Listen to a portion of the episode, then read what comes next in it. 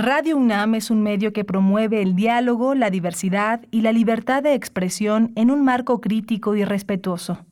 Los comentarios expresados a lo largo de su programación reflejan la opinión de quien los emite, mas no de la radiodifusora.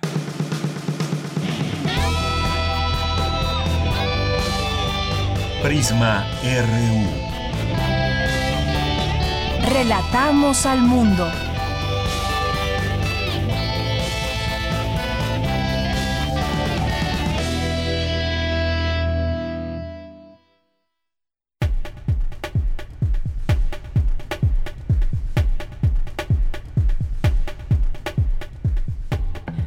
Buenas tardes. Gracias por acompañarnos. Sean todos ustedes bienvenidos a este programa de Radio UNAM, Prisma RU. Es un gusto poder estar con ustedes en estos micrófonos y que nos puedan escuchar en cualquier parte del mundo, también a través de www.radio.unam.mx. Es un gusto, es un placer y nos llena de mucha felicidad el poder seguir transmitiendo para todos ustedes y llevarles hasta ustedes estas charlas que normalmente buscamos con especialistas, con gente que está eh, trabajando desde la UNAM y sigue paso a paso lo que sucede en México y el mundo. Así que eh, pues les damos la voz a ellos, que son los que tienen el conocimiento y con quienes podemos hacer análisis, debates y sobre todo pues llevarles hasta ustedes información veraz, información que es oportuna, información que está eh, pues saliendo desde nuestra propia casa de estudios. Así que, pues quédese con nosotros. Yo soy de Yanira Morán. Les saludo a nombre de todo el equipo de Prisma RU, quienes están allá en cabina, sobre todo, pues con este esfuerzo cotidiano de estar eh, pues en la estación y como ustedes saben los medios de comunicación se vuelven mucho más importante de lo que ya son en estos momentos porque son quienes nos llevan esos mensajes y gracias a quienes a quienes son parte de ellos y están todos los días presentes. Gracias allá en la producción a Rodrigo Aguilar a Denis Licea a Arturo González por ahí también. Eh, en la continuidad ahorita me dicen quién está por allá para mandarle saludos. Hace unos momentos escuchábamos también a Elizabeth Rojas, a quien saludamos. Hoy está Tania allá en la continuidad. Saludos, Tania. Y pues bueno, hoy vamos a tener en el programa eh, varias conversaciones. La primera, una de ellas, y lo hemos tocado aquí, tal vez no tanto el análisis, pero sí hemos hablado de ello, este aislamiento al que se nos ha invitado y exhortado desde eh, la estrategia de salud que lleva el gobierno federal, pero no es de, una forma obligatoria. ¿A quién le corresponde dictar si es o no obligatorio y si es necesario hacer esa declaratoria de obligatoriedad de aislamiento en todo el país? ¿Debe o no debe hacerse? Bueno, pues vamos a platicar sobre eso de manera en los temas legales con el maestro Gonzalo Sánchez de Tagle, que es maestro por la Universidad de Georgetown y cuenta con una especialidad de Derecho Público por la Escuela Libre de Derecho. Federación o Estados ¿Quién decide qué derechos se suspenden en la pandemia. Vamos a hablar con él de ello. Vamos a platicar también con Jacobo Silva, que es becario postdoctoral del PUEA y profesor de la Facultad de Ciencias Políticas y Sociales. Hay varios países que se han tomado como ejemplo de lo que se debe hacer o de lo que no se debe hacer. Y uno de estos eh, países del cual vamos a hablar hoy, no lo hemos hecho en otros momentos y hay datos interesantes que analizar, eh, son las lecciones de, de la India para México, para el mundo ante la COVID-19. Eh, vamos a hablar con uno de los especialistas de esta región de Asia, que bueno, pues varios de ellos han explicado las acciones que otros países han realizado ante la pandemia que afecta a todo el mundo y hoy vamos a platicar de la India, así que no se lo pierdan. Y vamos a tener otro enlace hasta España, nos buscaron aquí a través de Radio UNAM para eh, poder entrevistar a Jacqueline Calderón, que es una estudiante de la UNAM que se ubica en Zaragoza, España. Vamos a platicar con ella. Y ya en nuestra segunda hora vamos a tener los temas internacionales también, universitarios. Hay actividades para el Día del Niño desde Universum. Ojalá que muchos niños se unan y más adelante Dulce García nos tendrá toda esta información.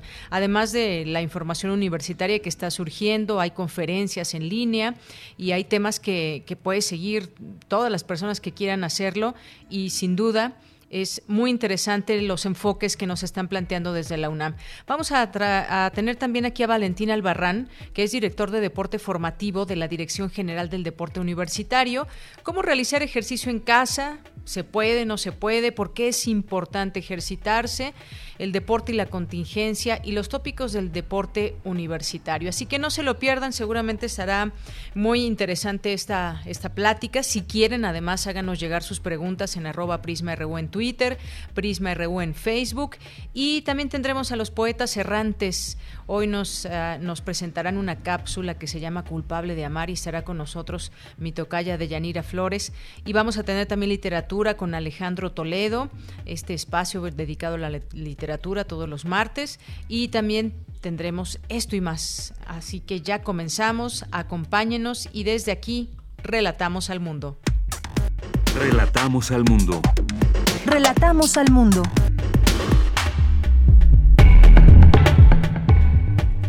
Bien, hoy martes 28 de abril del año 2020, los primeros dos meses de la pandemia en México, es el nombre de una conferencia con investigadores, expertos, médicos, especialistas. Más adelante los detalles.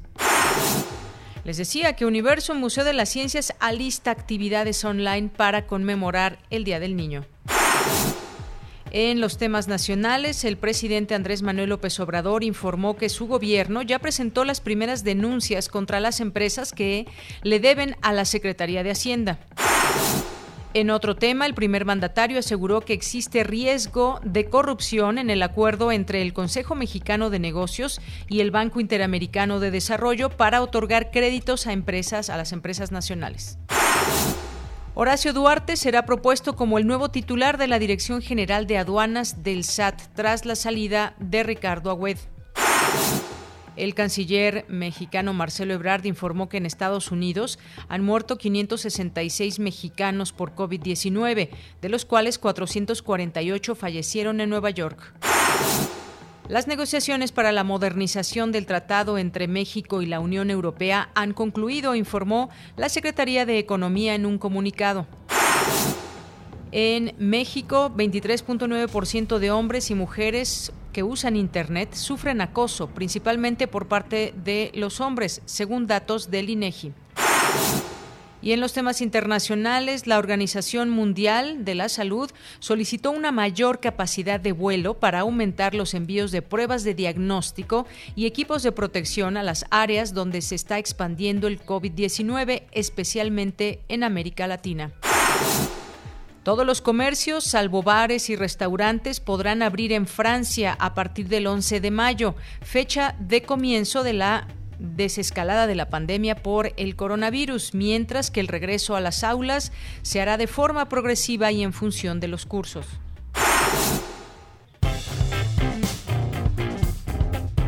Campus RU. Bien, pues todos los días aquí el reporte en cifras de México y el mundo del de la COVID-19. Mi compañera Cristina Godínez nos tiene esta información. Adelante, Cristina. Hola, ¿qué tal, Deyanira? Un saludo para ti, para el auditorio de Prisma RU. En el martes de la salud de la conferencia mañanera, el secretario Jorge Alcocer expresó que a una semana de haberse declarado la fase 3 en nuestro país, este goza de buenas condiciones. Como médico, pues les informo, temprano como deben ser los informes médicos, que el paciente, México, está en buenas condiciones. Su pulso, el pulso de la salud que van a escuchar hoy, nos muestra que no está ni para arriba ni por abajo de su pulso, está muy bien, no hay arritmias y desde luego esto está sustentado en un camino que llevamos tres meses o más en ello. El subsecretario de Prevención y Promoción de la Salud, Hugo López Gatel, presentó el reporte técnico sobre la pandemia de COVID-19. Tenemos en forma acumulativa 15.529 personas que desde el 28 de febrero fecha del primer caso detectado en México, han tenido enfermedad por coronavirus, y han sido confirmadas, pero en los últimos 14 días 5.009 personas han presentado nuevas enfermedades. Entonces, estos 5.009 son los que son de interés particular porque es la epidemia activa. Desafortunadamente, 1.434 personas han perdido la vida. El coordinador nacional de abastecimiento y distribución de medicamentos del INSABI, Alejandro Calderón, señaló que se han distribuido más de 13 millones de bienes adquiridos para atender la contingencia. A la fecha se han distribuido más de 13 millones de piezas. En total se han adquirido más de 58 millones y se espera que estos, dependiendo de cómo se vaya comportando la pandemia, vayamos adquiriendo más, más insumos. Hemos hasta el día de hoy cinco aviones que han llegado con equipo de protección para el personal. Hoy en la noche llega el sexto vuelo con mascarillas y gogles y todos esos bienes se dispersan a todo el país con la ayuda de la Marina y la Sedena. Esto representa el 59%. Lo que se ha comprado en China al día de hoy es el 59% del 100% de las adquisiciones.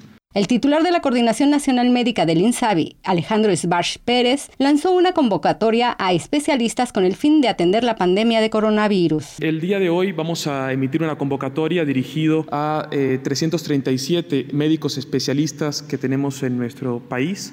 Estos médicos especialistas son médicos que están haciendo un estudio de alta especialidad o subespecialidad.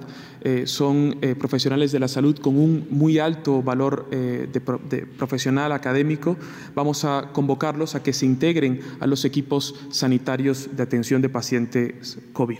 El titular del Seguro Social, Zoe Robledo, dijo que a cinco días de que se firmó el programa Todos Juntos contra el COVID-19, ya tienen resultados. En este momento tenemos 139 hospitales privados ya aprobados, ya autorizados, que ya pueden trabajar por el Consejo de Salubridad General. Esto nos tiene el día de hoy con 2.942 camas totales de estos hospitales adheridos. Vamos a llegar a más de 3.000, eh, que son las potenciales, a 3.175. Y, y, en este momento llevamos 159 pacientes transferidos. El secretario de Relaciones Exteriores, Marcelo Ebrard, habló de los mexicanos que perdieron la vida en el extranjero y del apoyo que la Cancillería les ha brindado. Las siguientes son fallecimientos en Estados Unidos registrados de mexicanas y mexicanos. Nueva York tiene 448, el total en el estado, según reportan las autoridades norteamericanas, son 24.536 para que tengamos un punto de comparación. En primer lugar, entonces, decía yo Nueva York, por ese número, ahí está muy claro. Segundo lugar, California, muy distante, con 32. Tercer lugar, Illinois, con 26. En total tenemos, al día de ayer, 566 fallecimientos que mucho lamentamos. Por último, comentó que se han repatriado a 10.547 connacionales que se encontraban varados. Deyanira, este es mi reporte. Muy buenas tardes. Muchas gracias, Cristina Godínez, por este reporte que nos pone al día de lo que ha sucedido también con esos mexicanos que desafortunadamente han muerto allá en Estados Unidos. Y ya pasaron dos meses de que llegó este virus a México, los primeros dos meses de pandemia en México. Hubo una charla hace unos momentos muy interesante eh, con investigadores, con expertos, con médicos, con especialistas, hablando de lo que ha significado desde su ámbito eh, como especialistas que son. Y mi compañera Cindy Pérez Ramírez ha estado siguiendo muy de cerca esta conferencia y que además, bueno, como ustedes saben, están abiertas para todos. Eh, vamos a, a escucharla. Esto es parte de lo que se ha vertido en esta videocharla. Adelante, Cindy. Buenas tardes, Deyanira, y también a todo el auditorio que está escuchando Prisma RU. Este martes se cumplen dos meses desde el primer caso detectado por COVID-19 en México. La Secretaría de Salud reportó el 27 de febrero que un paciente con padecimiento leve de coronavirus estaba hospitalizado en las instalaciones del Instituto Nacional de Enfermedades Respiratorias de la Ciudad de México. Al día siguiente se confirmaría el contagio. Durante ocho semanas, la enfermedad ha dejado 1.434 muertos, 15.000 529 infectados en el país. Ante este panorama se realizó una conferencia para analizar la situación mexicana en medio del COVID-19, en donde el doctor Samuel Ponce de León, coordinador del Programa Universitario de Investigación en Salud, dijo que la pandemia nos tomó en un momento de transición política y con cambios en el sistema de salud. Sin embargo, las medidas adoptadas por la Secretaría han sido efectivas. Hoy tenemos una curva que no tiene el crecimiento que se pronosticó, por lo menos por múltiples personajes de la sociedad mexicana en un principio. Hoy eh, estamos teniendo una evolución de la epidemia, todavía no llegamos a la situación más grave, desde luego, pero que hasta el momento ha mantenido una respuesta a nivel del sistema hospitalario organizada y todavía suficiente. La reconversión hospitalaria que también ha sido muy eficiente en términos de eh, incrementar las capacidades, por lo menos en lo que toca al sistema de atención hospitalario en salud. No podría decir yo lo mismo en lo que toca a las instituciones de la seguridad social, al IMSS y al ISTE, de algunos centenares de camas de hospital en terapia intensiva y ventiladores, el sistema de salud ha sido capaz de llegar a varios miles. Así que eh, eh, ha sido un esfuerzo, yo creo que muy eficiente. Por su parte, el doctor William Lee Alardín, coordinador de la investigación científica de la UNAM, hizo referencia de la participación de esta casa de estudios en la contribución para combatir la epidemia. En el aspecto directamente de salud, se empezó a trabajar y adaptar soluciones que ya se tenían, tanto en la realización de pruebas como en la optimización de las pruebas existentes ya sea para hacerlas más rápido o para hacerlas de una manera que no involucre eh, ciertos insumos que en este momento son difíciles de conseguir. Eh, también para poner pruebas a disposición de la comunidad universitaria y de las instituciones de salud, siempre con la certificación del INDRE. Hay, hay un grupo muy importante justamente en lo que toca al desarrollo de insumos e instrumentación, que va desde diseño y fabricación de mascarillas, caretas protectoras, ventiladores o respiradores, termómetros. Se ha colaborado también con colegios académicos, por ejemplo, el Colegio de Ingenieros Biomédicos. Se lanzó una convocatoria para recuperar equipos, es decir, equipos que han estado en uso, pero que tal vez no tuvieron un mantenimiento adecuado y, requieren de alguna puesta a punto, de alguna refacción, de algún mantenimiento para estar operando. Un grupo que ha trabajado muy intensamente también eh, está dedicado a lo que llamamos modelos y datos. También tratar de ver cómo es que se va a desarrollar la pandemia en el país. Deyanira dejó algunos datos. Según la OCDE, México se ubica como el país que menos pruebas realiza para detectar COVID-19 entre los 36 países que componen esta organización. México ha defendido desde el inicio de la crisis la apuesta por el llamado modelo Centinela, un sistema de vigilancia epidemiológica que descarta aplicar pruebas de manera masiva a la población. Según el Banco Mundial, es uno de los países con menos camas hospitalarias, al mismo nivel de Ecuador, con 1.5 por cada mil personas. Con un pronóstico de menos 6.6%, el Fondo Monetario Internacional estimó que México será la tercera economía latinoamericana más afectada este año, solo detrás de Venezuela y Belice. Este es el panorama mexicano de Yanira. Muy buenas tardes. Gracias, Cindy. Muchas gracias por esta información. Y bueno, aquí les iremos avisando de algunas de estas charlas por si quieren unirse a ellas y atender lo que está sucediendo y lo que están diciendo justamente los expertos e investigadores de la UNAM. Continuamos. Porque tu opinión es importante, síguenos en nuestras redes sociales, en Facebook como Prisma RU y en Twitter como arroba PrismaRU. Relatamos al mundo. Relatamos al mundo. Bien, continuamos. Ya está en la línea telefónica. Vamos a hablar de un tema que me parece muy importante. Les decíamos sobre el aislamiento, cómo debe ser voluntario, obligatorio, de quién depende de la federación, de los estados, quién decide qué derechos se suspenden o no en la pandemia. Ya tengo en la línea telefónica Gonzalo Sánchez de Tagle, que es maestro por la Universidad de Georgetown, cuenta con la especialidad de Derecho Público por la Escuela Libre de Derecho. Me da mucho gusto saludarte, Gonzalo. Buenas tardes. Deyanira, buenas tardes. Saludos a ti, a quienes nos escuchan.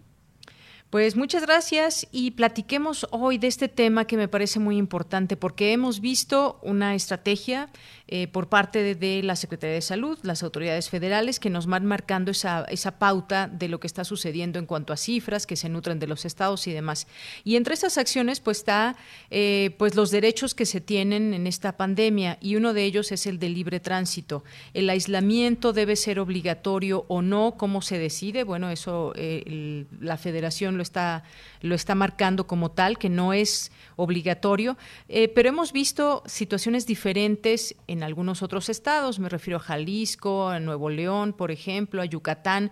¿Cómo nos, nos puedes explicar todo esto? ¿Cómo entenderlo? ¿A quién, quién se puede eh, o a quién le corresponde esta, esta decisión? Mira, es, es una materia hasta cierto punto técnica y algo compleja y trataré de ser muy claro para que el auditorio que nos escucha pueda, digamos, comprender eh, las premisas básicas. En primer lugar, la salud y la salubridad en general es una materia concurrente. Esto significa que tanto la federación como los estados e incluso los municipios tienen eh, competencias y facultades en esta materia, en materia de salud y salubridad.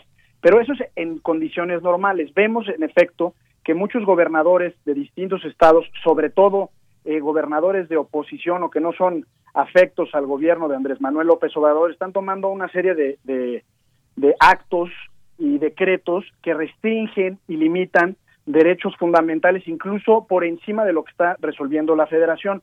Y esto, por supuesto, crea eh, una incertidumbre. Por otro lado, esta incertidumbre me parece que también es provocada de forma implícita o de manera indirecta por el propio gobierno federal al no ser contundente en los decretos y en las decisiones que está tomando. En ese sentido, en efecto, vemos que muchos gobiernos de, de, entidades federativas están suspendiendo derechos a través de distintos decretos. Ya mencionabas Nuevo León, Yucatán, está el caso de Tamaulipas, también Michoacán, no hay que olvidarlo con Silvano Aureoles. Eh, y esto genera, por supuesto, una enorme incertidumbre y un caos respecto a qué se puede y qué no se puede hacer, porque lo que está aquí en entredicho es el respeto y garantía de nuestros derechos humanos. Eh, incluso esto puede llegar a situaciones de violaciones graves a derechos humanos, como detenciones arbitrarias o privaciones ilegales de la libertad. En ese sentido, ¿qué sí pueden hacer los gobiernos de los estados? En una situación de normalidad, eh, los estados son autoridad sanitaria, así lo reconoce la Ley General de Salud, e incluso de algunos regímenes que prevén incluso que los estados pueden hacer frente a enfermedades transmisibles o incluso a ciertas condiciones que la propia ley denomina epidemiológicas. Se trata, por ejemplo, de las famosas medidas de seguridad en las cuales se prevé incluso la facultad para los estados de decretar aislamientos, cuarentenas, campañas de vacunación, entre muchas otras. Pero ¿qué sucede? La propia Constitución en su artículo 73, fracción 16, que se refleja en la Ley General de Salud, establece un mecanismo que se llama acciones extraordinarias en materia de salubridad. Eh, ¿Esto qué significa? Que ante una circunstancia de carácter grave o situaciones de emergencia como la que estamos viviendo, la Secretaría de Salud tiene el deber de dictar de forma inmediata las medidas indispensables para prevenir y combatir los daños. Entonces, eh, digamos que ese es el planteamiento general. ¿Y qué sucede con estas acciones extraordinarias? Pues bueno, implica de alguna forma que la federación concentra todas las facultades para hacer frente a la epidemia o a la circunstancia excepcional. Eso significa, y así está previsto en la Ley General de Salud, que, eh, digamos, todas las decisiones fundamentales y relevantes, incluida la suspensión o restricción del ejercicio de algunos derechos, los tiene que tomar la Secretaría de Salud y el secretario de Salud en su calidad de presidente o titular del Consejo de Salubridad General. ¿Esto qué significa? Que los estados deben de regirse y ceñirse específicamente a lo que determine la Secretaría de Salud. Dicho de otra forma, eh, las medidas, por ejemplo, impuestas en, Michoacán o en Monterrey, eh, perdón, en Nuevo León, respecto a que si alguien anda en la calle sin cubrebocas se le puede poner una sanción económica o si es un reincidente hasta un arresto administrativo por 36 horas, son completamente inconstitucionales. Y qué bueno que lo, lo, mencionas, porque justamente eh, hemos eh, platicado de esto, pero no teníamos esta, esta claridad de quién, a quién corresponde todas estas eh, situaciones, de cómo lanzar ese mensaje a la sociedad en cualquier estado de la República donde se encuentre. Esto, yo sé que tu ámbito es completamente legal, pero parecería político en cuanto tú me, me dices que algunos estados, sobre todo los de oposición o los que no están de acuerdo con muchas medidas del presidente López Obrador, han han actuado de manera, de alguna forma, unilateral, incluso han cerrado algunas vías, como en el caso de Yucatán, su, circuito para que haya menos circulación entre los automóviles, el caso de Michoacán, el caso de Tamaulipas. Eh, estas decisiones entonces estarían fuera de lo constitucional, estarían, digamos, cometiendo alguna violación a los derechos humanos.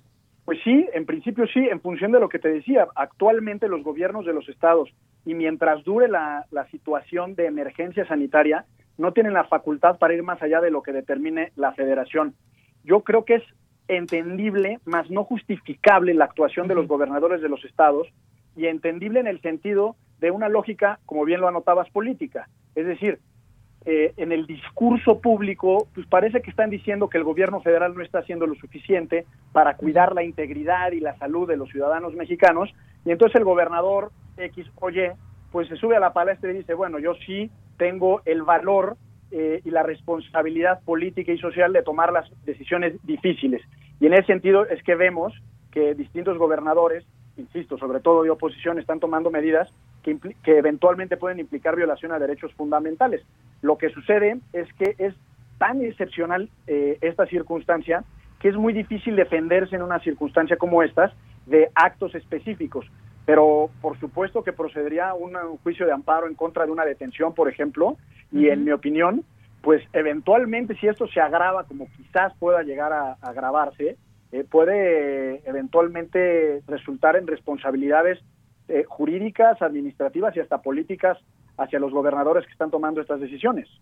Y, que quizás dirán ellos que están, eh, pues estas decisiones se toman con estricto apego a una eh, a una decisión de querer salvaguardar la salud de las personas. Ante eso quizás se puedan de alguna manera defender, pero pues ahí está lo legal también. Claro, y aquí lo importante es entender que este régimen de excepción, en particular las acciones extraordinarias que están previstas en la Ley, en la ley General de Salud y lo que establece la Constitución, tiene como premisa que el gobierno actúe al unísono, que le haga frente de manera coordinada a una epidemia o a una circunstancia eventualmente catastrófica. Y en ese sentido es muy grave que los gobernadores estén recurriendo a, invenciones eh, o a ocurrencias, digamos, para sacarse una medallita en el contexto de la pandemia.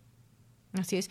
Ahora, yo, pagaría, yo pasaría a otro, a otro tema dentro de todo esto también, que es el artículo 29, eh, Gonzalo, porque eh, si bien nadie ha eh, dicho quizás de manera pública que debemos atenernos a ese artículo, incluso pues aquí hemos tenido oportunidad de conversar con algunos economistas o personas que, que están viendo y analizando cómo se sigue esta, esta pandemia en México, pero hay que recordar lo que dice brevemente el artículo 29, que pues en casos de invasión, perturbación grave de la paz pública se puede llegar a un estado de excepción. Y eso significaría justamente lo que ya quizás empezaron a hacer algunos, eh, algunos estados, que es pues prohibir que la gente salga. Y hemos visto que México efectivamente no ha parado. Hay mucha gente que sigue en la calle por muchas y diversas razones y también la decisión del gobierno ha sido que no, no exista ese estado de excepción eh, o que sea obligatorio este aislamiento. ¿Cómo ves este tema del artículo 29? Es un tema complejo, pero eh, me gustaría compartir un par de reflexiones. La primera es que se cree, en general, la suspensión de garantía actualizarse una vez que estemos en un verdadero caos, es decir, que el país esté incendiando, que hay insubordinaciones civiles, y no es así. Este artículo se reformó en el año 2011 en la famosa reforma a la Constitución en materia de derechos humanos y digamos que se estableció un mecanismo institucional de suspensión de, del ejercicio de ciertos derechos con perspectiva de derechos humanos. Hoy por hoy tenemos una situación en la que de facto y jurídicamente el Consejo de Salubridad General ya está suspendiendo ciertos derechos, derecho a la libertad de tránsito, derechos de asociación, incluso de alguna forma eh, como consecuencia de la, de la no posibilidad de asociarse, eh, podría decirte que la libertad de expresión y derechos comerciales, etcétera. Y por otro lado tenemos a los estados, es decir, estamos entrando poco a poco a un escenario medio caótico en donde efectivamente hay derechos suspendidos por un lado y por otro lado los estados se están yendo por la libre.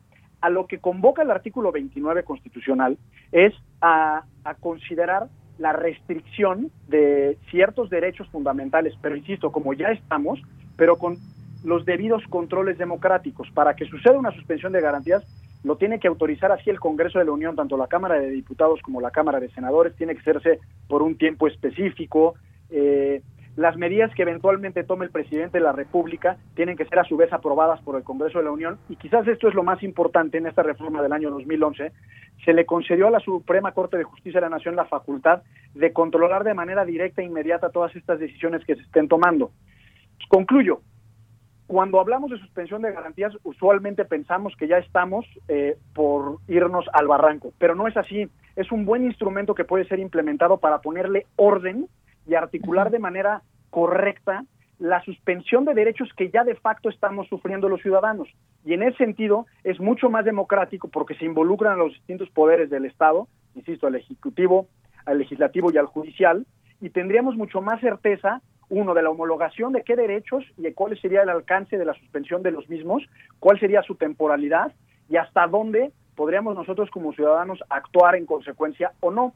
En ese sentido, yo creo que cuando menos hay que perderle el miedo a discutir esta institución, eh, porque es una institución que desde el 2011, insisto, eh, se, se, configuró de forma democrática y con una perspectiva de derechos humanos que nos permitiría eh, coordinar eh, las acciones del gobierno de forma muy estable a lo largo de la crisis sanitaria. Bien, pues como conclusión y por todo esto que tú nos has dicho, eh, quiere decir entonces, de alguna manera lo político está afectando decisiones importantes. Este tema de la decisión de la suspensión de derechos debe ser, eh, en todo caso, coordinada con la Federación. Afirmas también que el Ejecutivo Federal, tanto como los gobernadores de las entidades, están actuando de forma aislada, sin coordinación institucional, democrática y sin contrapesos. Y en todo esto, pues también hay esa parte justamente política que no permite cohesionar estas acciones eh, que vienen desde la federación, desde la estrategia que viene siguiendo la Secretaría de Salud. Tal cual. Y quizás la, digamos el llamado sería que la Secretaría de Salud fuera un poco más contundente en sus determinaciones, eh, porque creo que de ahí es donde deriva el, el caos, la imprecisión y la falta de certeza jurídica para todos como ciudadanos. Muy bien. Bueno, pues es importante saberlo y también tener muy claro este escenario, también cómo se mueven esas fuerzas legales y también políticas en el país que de pronto pues no nos permiten avanzar de una manera em, pues más, más unida. Pues te agradezco mucho, como siempre, Gonzalo, esta entrevista aquí en Prisma RU de Radio UNAM. Al contrario, Yanería, un abrazo. Igualmente, hasta luego. Gonzalo Sánchez de Tagle, lo pueden encontrar en arroba Gonzalo S. de Tagle y bueno, pues es maestro de la Universidad de Georgetown, cuenta con la especialidad de Derecho Público por la Escuela Libre de Derecho. Continuamos. Queremos escuchar tu voz. Nuestro teléfono en cabina es 55 36 43 39. Porque tu opinión es importante, síguenos en nuestras redes sociales, en Facebook como Prisma RU y en Twitter como arroba PrismaRU. Bien, ya está en la línea telefónica, le agradezco mucho, nos tome esta llamada, a Jacobo Silva, él es becario postdoctoral del POEA y es profesor de la Facultad de Ciencias Políticas y Sociales de la UNAM. ¿Qué tal, Jacobo? ¿Cómo estás? Muy buenas tardes. Buenas tardes, Yanira. Muy bien, gracias. Qué bueno, pues mira, hemos estado eh, conociendo pues en particular algunos casos de algunos países, eh, cómo han enfrentado esta pandemia. Y tenemos ya quizás ejemplos de lo que se debe hacer, de lo que no se debe hacer. Y vamos hoy a platicar de las lecciones que puede dejarnos eh, India para México ante la COVID-19. Me gustaría que nos platicaras un poco sobre ello, Jacobo, eh, porque pues sabemos que la India tiene una población enorme y para toda esa población los casos se siguen manteniendo hasta cierto punto bajos. De hecho, tienes mucha razón. Incluso es interesante conocer que su tasa de letalidad es mucho menor que en México. Y, eh, y que podríamos decir que ellos eh, tienen una tasa de eh, casos eh, acumulados bastante más grande que la nuestra y no hay que olvidarlo, una población 10 veces más grande que la nuestra, lo cual es de recalcar. Sobre lo que ha hecho la India, bueno, igual que nosotros ha tenido algunos problemas, pero podríamos hablar, creo yo, de una lección muy interesante que es el uso de cierto tipo de aplicaciones para el celular. Que, eh, por ejemplo, yo tengo una que se llama la Arogia Setu, que sirve eh, sobre todo para poder llevar servicios de salud, localizar a las personas que están eh, infectadas e incluso en algunos casos poderles llevar, eh, si están en confinamiento, eh, víveres. Sin embargo, esto también tiene eh, ciertos problemas porque eh, despierta ciertas suspicacias acerca del uso de los datos de las personas, lo cual es bastante válido. Por otro lado, eh, también eh, lo que se puede notar en el caso de la India tal vez una mm, fortaleza institucional. Ellos tienen un consejo indio de eh, investigación médica muy renombrado, incluso uno de sus subdirectores ahorita es no nada más este un médico muy connotado, es una médica muy connotada, ahora es subdirectora de la OMS. Eh, es importante porque es una especie de cuerpo de científicos junto con burócratas que son precisamente los que están coordinando la eh, las compras de los eh, medicamentos, de aquellos insumos médicos importantes, pruebas, etcétera, etcétera. E incluso ellos mismos deciden o van viendo cómo se va llevando el confinamiento, si ya es hora, si no es hora, cómo se va a llevar a cabo, etcétera. Esto creo yo que es muy interesante. No es porque la Secretaría de Salud de nuestro país no lo haga, pero siempre es eh, bastante eh, al menos para los que estudiamos eh, relaciones internacionales, salud e India, es interesante ver cómo uno de estos organismos científicos, y podremos decir hasta cierto punto neutrales, puede llevar a cabo estas políticas públicas. Por otro lado, y regresando al primer punto del que hablé, ¿por qué India tiene una tasa menor de letalidad? Bueno, si bien hay problemas de alimentación, sobre todo de desnutrición, el problema es que allá apenas están viendo los problemas de la malnutrición. Un mal que, por ejemplo, en, en México sí tiene bastantes repercusiones. Entonces ahí sí podríamos ver bastantes eh, contrastes con lo que sucede en México. Es decir, no tienen una tasa de diabéticos tan grande como el nuestro, no tienen Obesidad obesidad efectivamente tan grande como aquí. Entonces, incluso el desarrollo o el consumo más bien de los alimentos procesados se da en India, evidentemente, pero en entornos más bien urbanos. Y hay que recordar que la mayoría de la población india se encuentra en entornos rurales, que si bien también tienen problemas, porque incluso en India te puedes morir de cólera, de sarampión, en algunos casos de dengue de malaria, pero estas son enfermedades propiamente de países tropicales, incluso podemos decir de países en vías de desarrollo. Pero estas enfermedades como obesidad más bien se ven en perfiles de países eh, industrializados. Por eso mismo tal vez es eh, digamos, el número, un número menor de eh, comorbilidades que se puede ver en India es lo que les ha ayudado a tener una tasa de letalidad menor. Así es, mire, estoy aquí viendo los casos en esta tabla que tiene la India. Tienen eh, personas confirmadas eh, con coronavirus 29.974 y se enfrentan a un panorama de 937, 937 muertes. Otros elementos, quizás, bueno, ya decías, eh, esta enfermedad pues ataca mucho a las personas, a los adultos mayores. La India pues tiene una población mayormente joven. Platícame también de esto. Ya mencionabas el caso, por ejemplo, de la alimentación pero también hay una, una situación importante de la cual me gustaría que me platicaras, y es su industria farmacéutica, los medicamentos eh, genéricos que también hay allá en la India.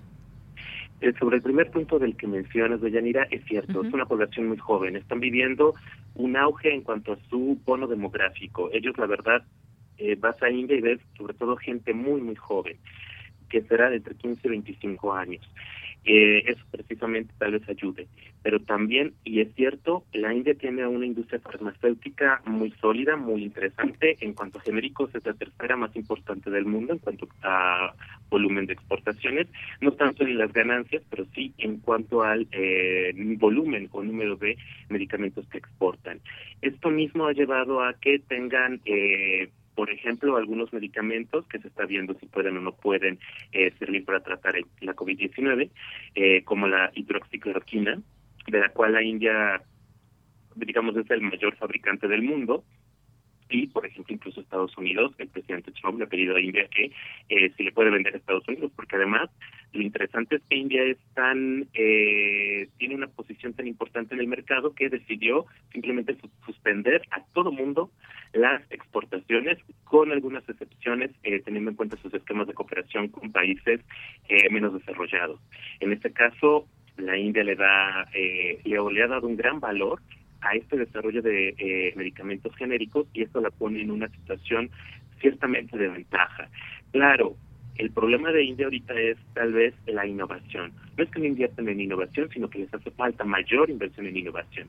Sin embargo, eh, sí podemos ver que, pese a todo, sus farmacéuticas ya han empezado, son privadas, pero eh, a tener una posición bien importante en el mercado internacional, a hacer adquisiciones y a desarrollar o tratar de desarrollar eh, diferentes medicamentos y acceder a las sustancias activas. El único talón de Aquiles, por ejemplo, y ellos ya están viendo este problema, son los insumos. no son dueños de los insumos y por eso mismo ya han desarrollado diferentes programas gubernamentales para desarrollar sus insumos y sus sustancias activas propiamente en India, lo cual creemos que puede darles bastantes ventajas si eh, logran tener éxito en su objetivo. Cosa que México también podría, creo yo, al menos intentar, si no igualar, al menos ver las posibilidades de tener programas parecidos, igualmente en vacunas. Así es. Y bueno, muchos han llamado el mayor confinamiento del mundo a la India también. Eh, pues, ¿cómo controlar también a tantas personas? Sabemos también la situación de algunas comunidades, en particular de la India. Uno hubiera pensado en un primer momento que si llegaba el coronavirus a la India hubiese quizás un contagiadero y que hubiese muchísimas muertes, pero no fue así. Se ha incluso ya prolongado este confinamiento en la India hasta el 3 de mayo. Eh, parece ser que pues hasta el momento se ha seguido y son tres semanas eh, después de anunciar el confinamiento de los 1.300 millones de habitantes de la India, que pues la noticia que dio el primer ministro Narendra Modi y que ha vuelto a dirigirse a sus ciudadanos para prolongar este encierro. También habrá que analizar también esa eh, pues ese gran confinamiento que ha tenido la India, Jacobo y el costo económico que también va a tener y el costo social que igualmente va a conllevar. Es cierto, es eh, el confinamiento más grande del mundo. Incluso se podría decir, o se podría comparar muy bien con China, porque China tuvo una, tal vez por ser el epicentro de la pandemia, tuvo eh, la estrategia de simplemente hacer una especie de confinamiento, pero muy segmentado, muy muy bien localizado.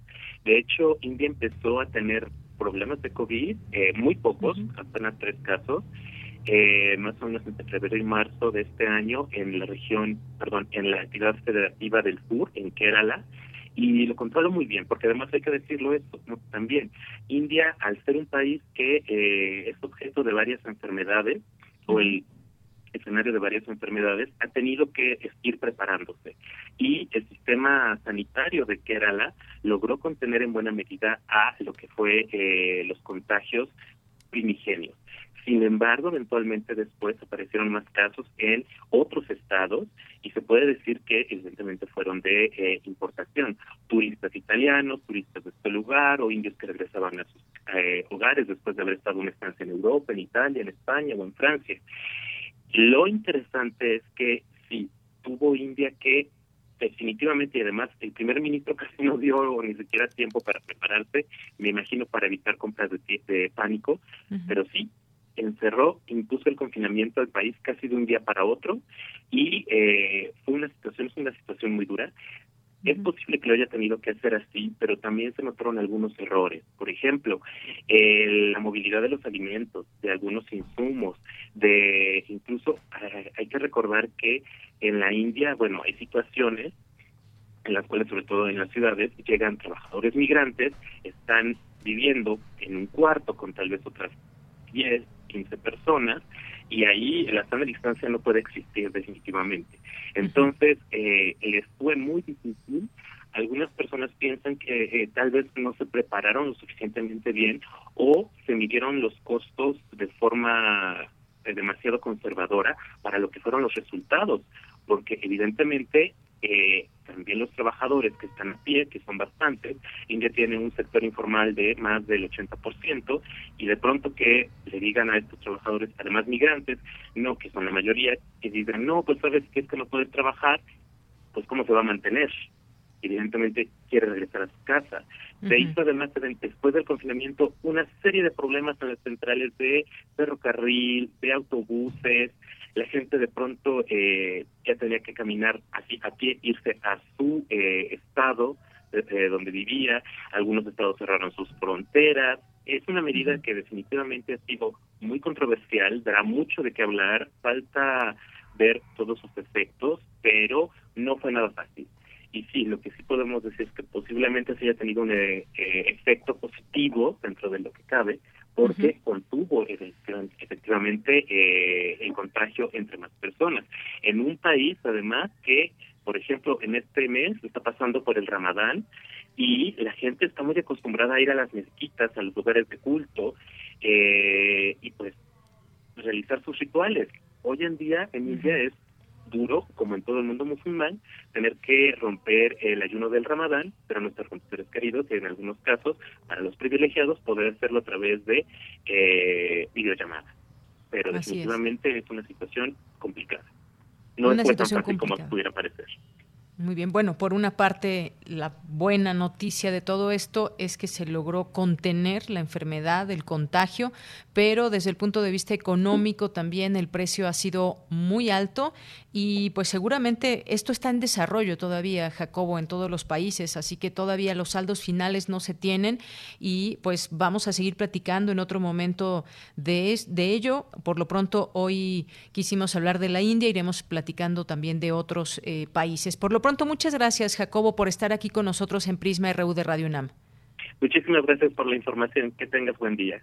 Hasta luego. Muy buenas tardes. Jacobo Silva es becario postdoctoral del PUEA, el PUEA que es el Programa Universitario de Estudios sobre Asia y África de la UNAM y además también es profesor de la Facultad de Ciencias Políticas y Sociales. Continuamos. Queremos escuchar tu voz. Nuestro teléfono en cabina es 55 36 43 39. Porque tu opinión es importante, síguenos en nuestras redes sociales, en Facebook como Prisma RU y en Twitter como arroba PrismaRU. Bien, y ahora nos vamos a enlazar hasta España. En Zaragoza nos buscó eh, la mamá de Jacqueline Calderón aquí a través de a través de radio que pues bueno hemos aquí tenido oportunidad de platicar con personas que mexicanos o personas eh, que se encuentran en otros países para que nos compartan esta vivencia de lo que ha sido esta este aislamiento para algunos obligatorio para otros no y saludo hasta Zaragoza a Jacqueline Calderón estudiante de la UNAM qué tal Jacqueline muy buenas tardes hola qué tal muy buenas tardes a todos pues qué gusto saludarte, eh, estudiante de la UNAM. Cuéntanos qué estudias, desde hace cuánto tiempo estás allá y cómo has vivido esta, esta situación. Bueno, pues yo actualmente estoy en, un, en el programa de doctorado de, em, de, filosofía en la UNAM. Estoy cursando acá mi segundo año y bueno, yo vine por una estancia de investigación. Esto es em, desde finales de septiembre del 2019 y bueno, más o menos estaré aquí unos 10 meses, así que regresaré. Espero que cuando termine esta pandemia. Así es. ¿Cómo ha sido todo esto? Algo que nadie se esperaba. Eh, tú ibas por cuestiones o fuiste por cuestiones de estudio y de pronto te encuentras pues en un aislamiento obligatorio. ¿Cómo se vive allá en Zaragoza, en esta parte de España? Bueno, yo creo que la experiencia en, en Zaragoza es muy particular, porque es una ciudad muy pequeña en comparación con Madrid, con Barcelona, por ejemplo. Entonces, realmente lo que a mí me tocó vivir aquí fue un poco la dinámica cotidiana de ir a la universidad, de este, verme con amigos, etcétera. Y ahora sí que de un día para otro tener un poco la información de, bueno, a partir de mañana se cierran las universidades, se cierran los, los centros de estudio. Aquí en Zaragoza, en Madrid y en Barcelona ya se habían empezado a, a cerrar. Este, pero en Zaragoza hasta el día de hoy sigue abierto. Para otro.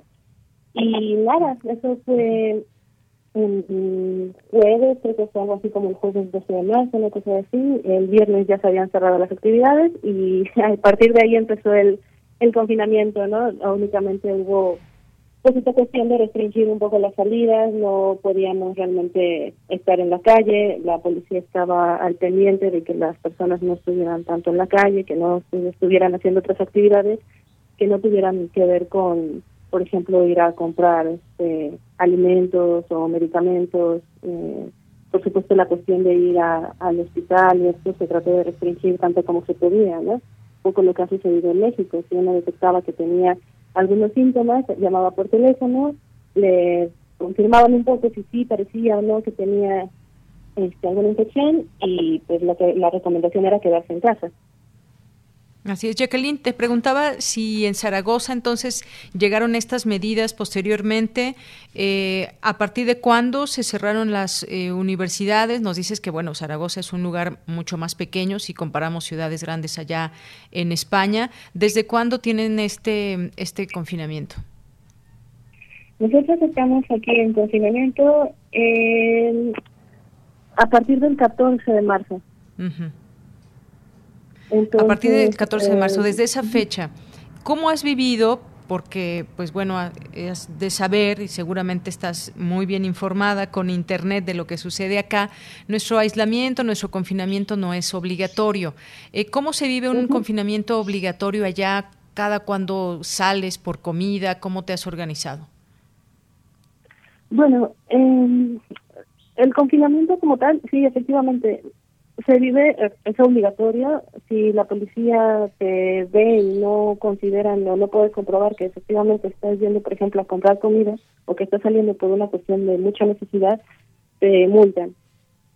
Eh, entonces, bueno, por ejemplo, en mi caso, yo más bien me organicé de forma tal que pues salgo una vez a la semana, por ejemplo, eh, salgo a comprar mis, mis alimentos, hay muchos lugares aquí cerca que están abiertos para, o sea, supermercados que tienen un horario restringido también.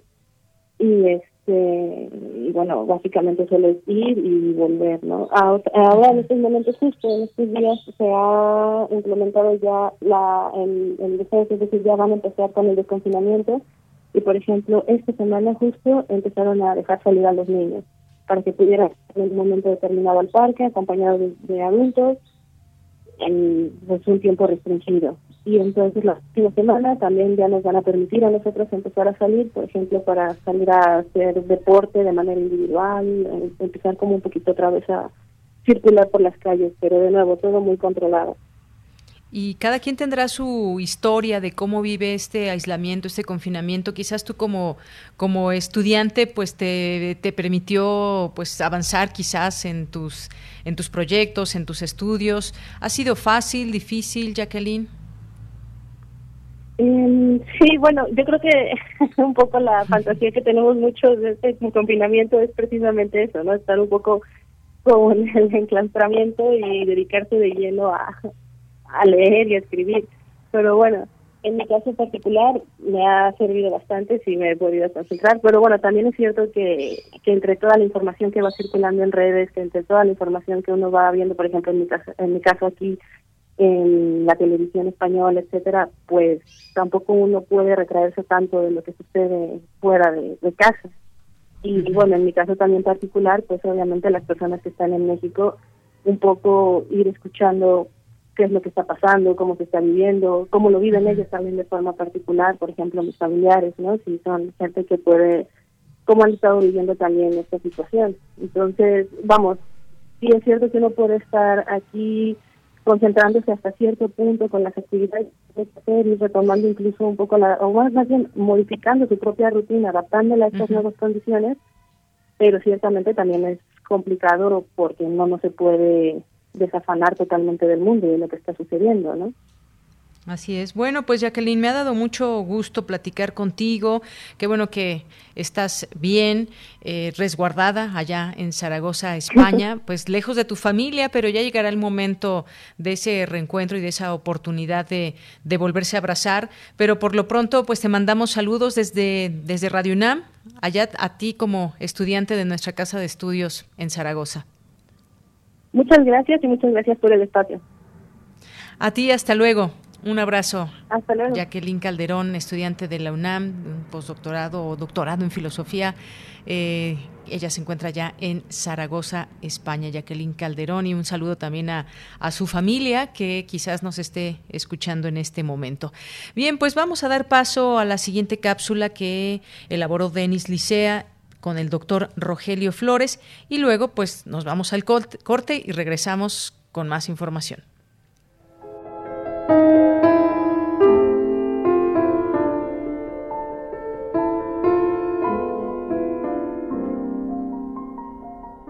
Sí, eh, yo soy Rogelio Flores Morales, soy doctor en psicología por la Facultad de Psicología de la UNAM eh, pero mi formación es multidisciplinaria porque también eh, incursioné en el ámbito de la antropología social, particularmente en la antropología médica. Y bueno, paralelamente también he hecho ciertos trabajos de investigación de corte periodístico. Entonces mi formación es multidisciplinaria, pero me concentro particularmente en la psicología.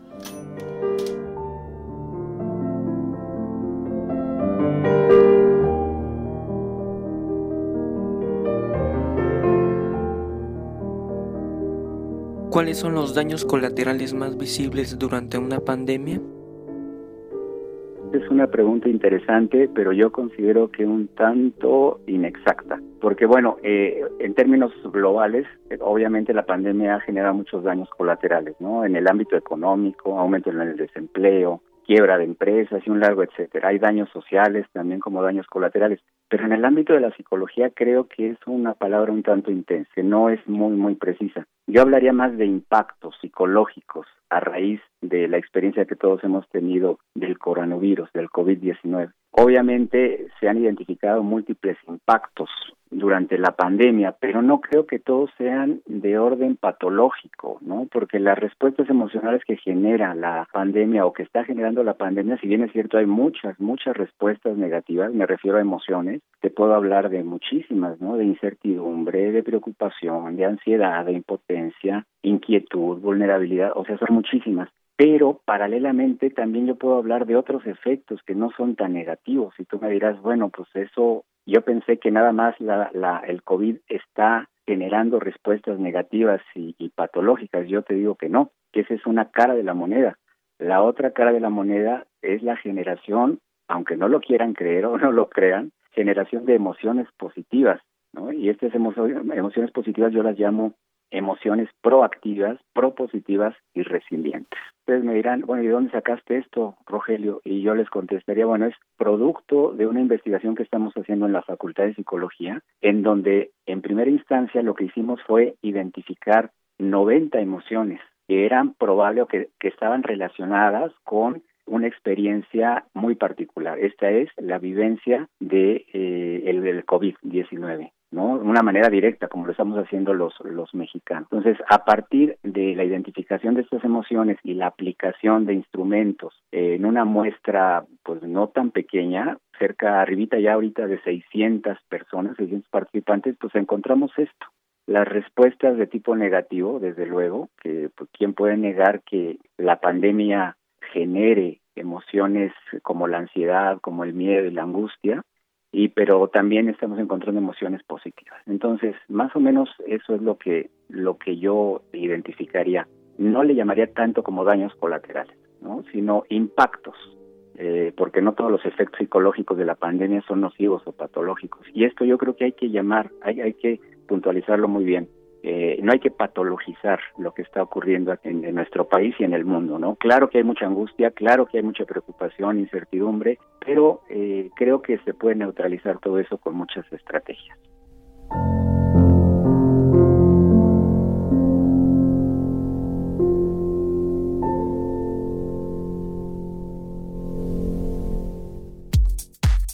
Prisma RU. Relatamos al mundo.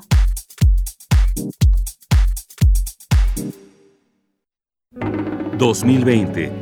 100 años del nacimiento de Olga Orozco, poeta argentina. El origen, la infancia es siempre un lugar al que se regresa. Su familia, su casa, los personajes de su pueblo y el paisaje signan su obra. Recordemos el texto Había una vez, de Olga Orozco obviamente. Había una vez una casa, no. Había en un tiempo una casa, no. Había en varios tiempos varias casas que eran una sola casa. ¿Era realmente una casa? ¿O era un espejo fraguado por los tres tiempos, de modo que cada uno era la consecuencia y el motivo del otro? Ildico Nasser. Olga Orozco, 96.1 FM. Radio UNAM. Experiencia sonora.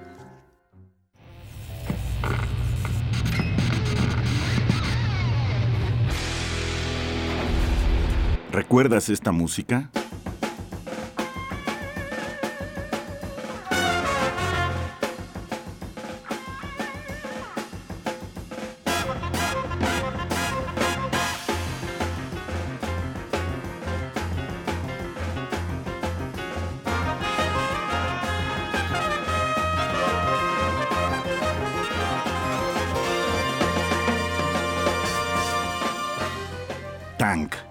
Emerson Lake and Palmer, 1977.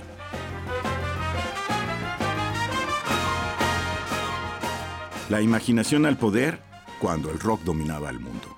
Todos los viernes a las 18.45 horas por esta estación. 96.1 de FM. Radio UNAM, Experiencia Sonora. Hay quienes no se están quedando en casa. No los ves, pero puedes sentir su generosidad y valor. Doctoras, médicos, enfermeros, periodistas, repartidores. Personas que dan servicio de transporte público, seguridad, luz, agua y basura. En México siempre rendimos homenaje a nuestras y nuestros héroes. Hoy reconocemos a quienes están cuidándonos ahí afuera. Para cuidarnos contamos todas. Contamos todos. INE. ¿Qué debo hacer si creo estar enfermo por COVID-19? Si tienes tos seca, fiebre y dificultades para respirar. Y eres mayor de 60 años, vives con diabetes, VIH o cáncer, padeces obesidad, hipertensión, males cardíacos o respiratorios. O estás embarazada, acude pronto a buscar atención médica. Si no, quédate en casa. La enfermedad pasará en 14 días. Si tienes dudas, llama al 800-0044-800. Y por favor, quédate en casa. Gobierno de México. A lo largo de los años, la especie humana ha dejado una huella de destrucción en el planeta. Estamos muy cerca del punto de no retorno. Este es el momento de realizar nuestro cambio de conciencia. Habitare, Agenda Ambiental Inaplazable. Te invitamos a escuchar las labores que hacen nuestras científicas y científicos para tratar de salvar nuestra casa. Y las recomendaciones para que desde tu trinchera ayudes a cuidar el ambiente. Todos los lunes a las 16 horas, por el 96.1 de FM. Radio UNAM, Experiencia Sonora.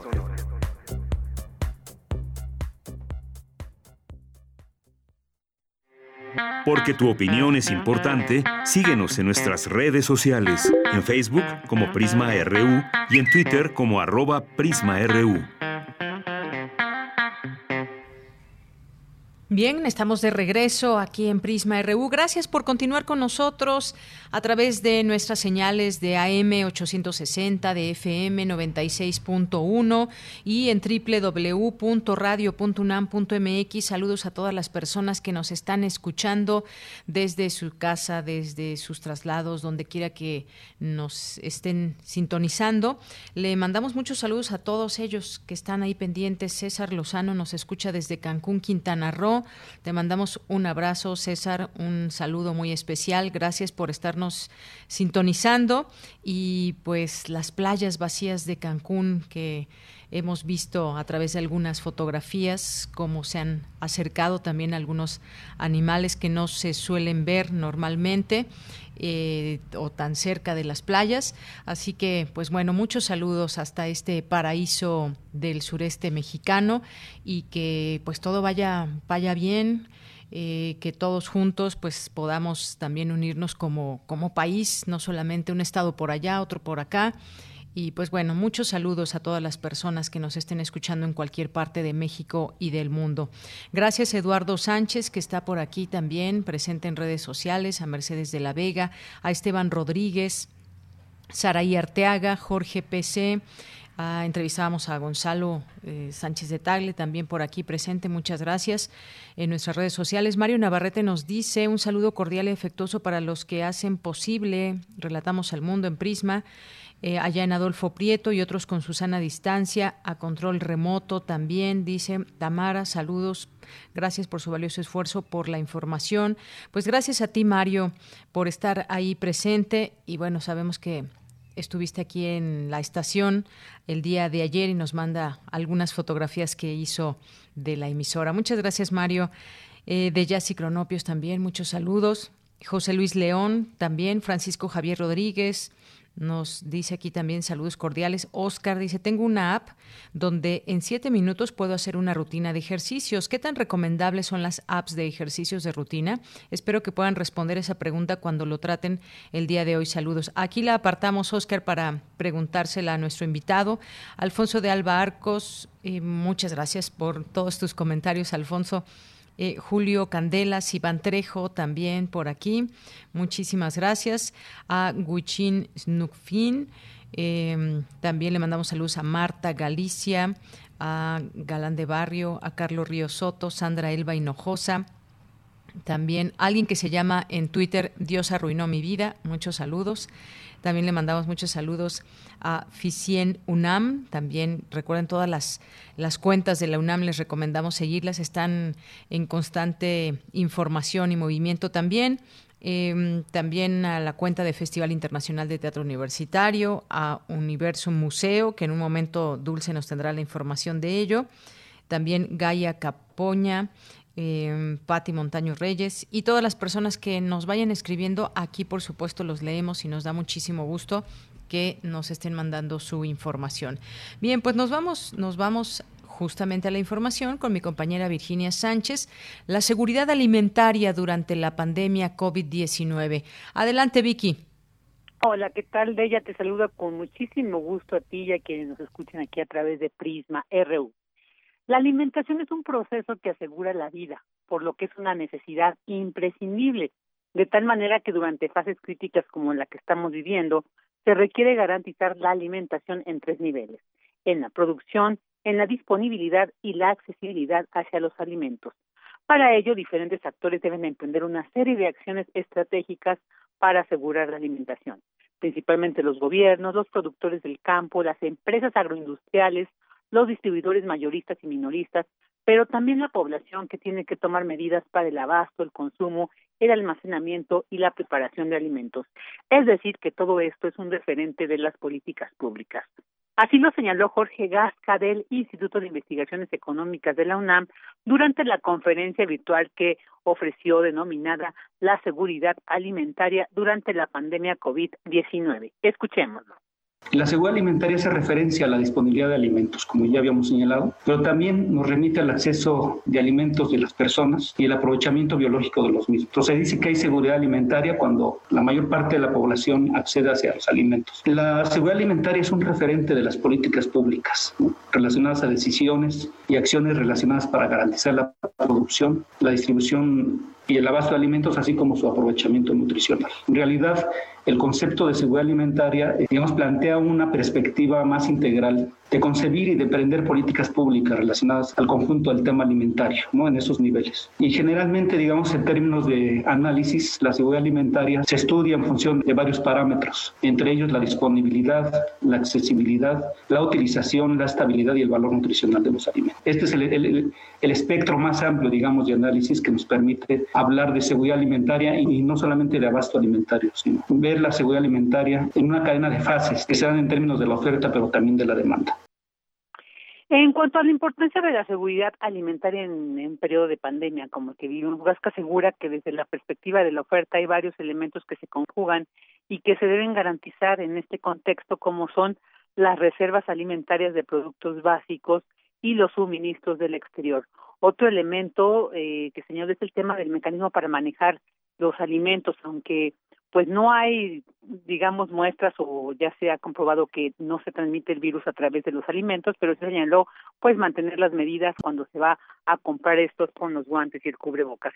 Otra preocupación que señaló el investigador es la relación del desempleo con la seguridad alimentaria y que la ONU ha alertado sobre una posible pandemia de hambre. Escuchémoslo sobre todo para los países pobres, los países con menores recursos y menores capacidades de afrontar estas situaciones. Entonces, eh, la ONU ha alertado, digamos, que el COVID-19 puede estar ligado a lo que sería una pandemia de hambre, ¿no? debido al incremento de hambres, de hambrunas localizadas alrededor del mundo, sobre todo en África y en América Latina, ¿no? Eh, de hecho, digamos, hay ya, digamos, antes de la pandemia, hay cifras, digamos, nos muestran datos ya preocupantes. Se habla de 830 millones de personas en el mundo que padecen hambre 135 millones de personas que están en condiciones de inseguridad alimentaria aguda. Entonces, se estima que la pandemia incidirá en un aumento de la inseguridad alimentaria, especialmente en países pobres con menores recursos y capacidades institucionales de la población.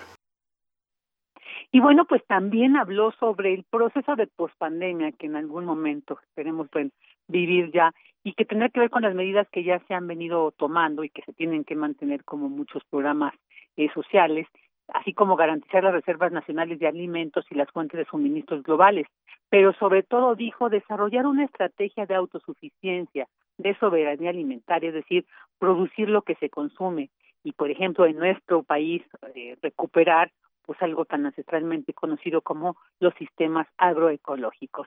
De ella, esta es mi información. Bien, Vicky, pues muchísimas gracias por la misma. También hay que plantearse estos temas de la seguridad alimentaria. Gracias, Vicky, un abrazo. Igualmente, hasta luego. Hasta luego. Y luego de ahí nos vamos con Dulce García, porque viene el Día del Niño, el Día de los Niños. Les mandamos muchos saludos a los que nos estén escuchando. Ya han comenzado pues sus clases virtuales, pero han cambiado también su vida radicalmente porque no pueden salir normalmente al parque, no pueden salir como lo venían haciendo de manera cotidiana, ir a visitar a sus abuelitos y demás. Los entendemos de verdad y para ello pues también hay actividades y Universum es una opción. Dulce García, adelante. Deyanira, muy buenas tardes de Prisma RU, desde preparar una nieve de limón en un minuto hasta realizar máscaras con un toque científico, son parte de las actividades que Universum Museo de las Ciencias ha preparado para conmemorar el Día del Niño el próximo 30 de abril. Y es que este 2020 sin duda se ha convertido en un año diferente a todos los demás, ya que los pequeños de nuestro país, al igual que muchos en el mundo, se encuentran en casa debido a la contingencia por el COVID-19. Sin embargo, eso no es motivo para dejar de celebrarlos en su día. En entrevista para Radio UNAM, Paola González, curadora educativa del espacio infantil en Universum, detalló las actividades en línea que se han preparado para que los pequeños puedan aprender de ciencia a la vez que se divierten sin salir de su casa. Actividades que van a poder justo realizar en familia con materiales fáciles de conseguir.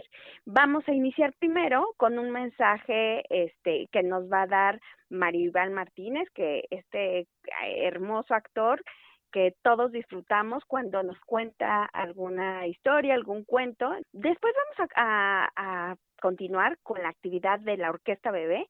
En Universum nos preocupan también los niños más pequeños y los atendemos. En esta actividad está pensada en los bebés de 0 a 2 años, pero no quiere decir que los demás no podamos realizarla. Seguramente en algún momento has escuchado los sonidos que emiten algunas frutas, algunas verduras, y qué pasa si los vamos secuenciando, vamos a crear una melodía, una composición muy especial. A propósito de que este 2020 es el año internacional de la sanidad vegetal, los pequeños verán la importancia de conservar sano el medio ambiente para lograr una mejor alimentación. Paola González refirió también que habrá una actividad llamada agua dulce y agua salada para que los niños conozcan cuáles son las propiedades de este líquido que resulta fundamental para cualquier tipo de vida. Y también invitó a no perderse de la participación de el mago de la ciencia. Más adelante vamos a tener a un mago de la ciencia,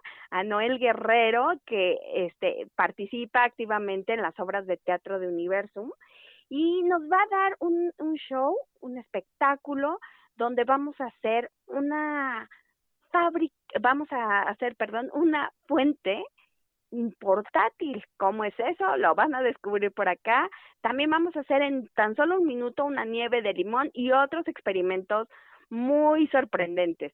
Y también nos vamos a tatuar con colores de la naturaleza. No sé si en algún momento, momento has hecho algún pigmento este con un vegetal o con una planta, es hora de hacerlo en familia y que podamos tatuarnos entre nosotros estos colores que la ciencia y la naturaleza tienen para nosotros. De Yanira, auditorio de Prisma RU, finalmente les comento que uno de los temas más importantes ante las medidas de contingencia, como el quedarse en casa, es el de las emociones. Dicho tema cerrará las actividades de este 30 de abril, Día del Niño, de Universum, con un taller de realización de máscaras. La transmisión en línea se llevará a cabo a través de las redes sociales de Universum. Las actividades comienzan a las 9 de la mañana y concluyen después de las 7 de la tarde. Este es el reporte. Muy buenas tardes.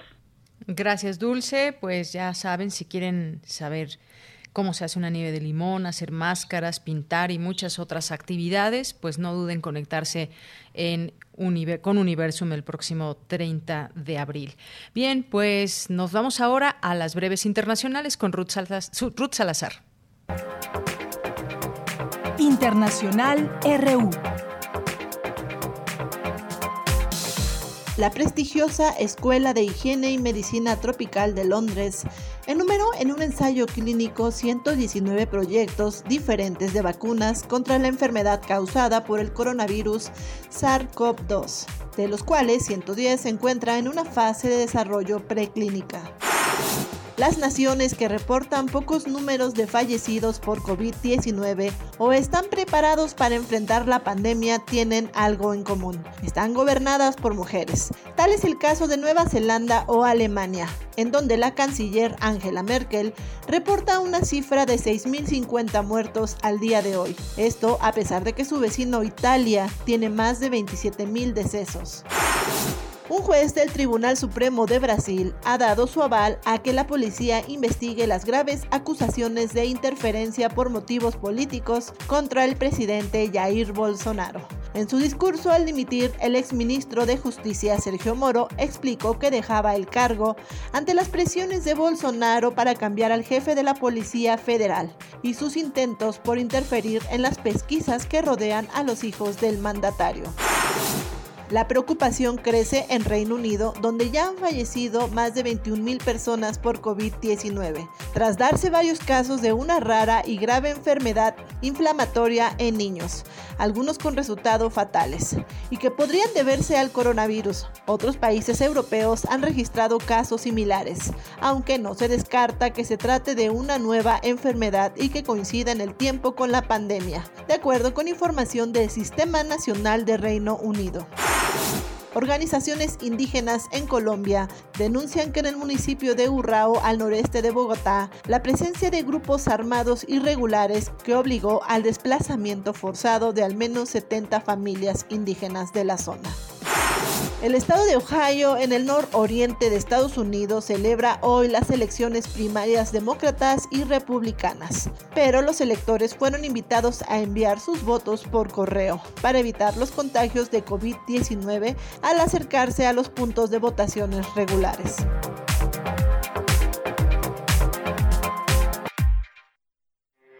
Porque tu opinión es importante, síguenos en nuestras redes sociales, en Facebook como Prisma RU y en Twitter como arroba PrismaRU.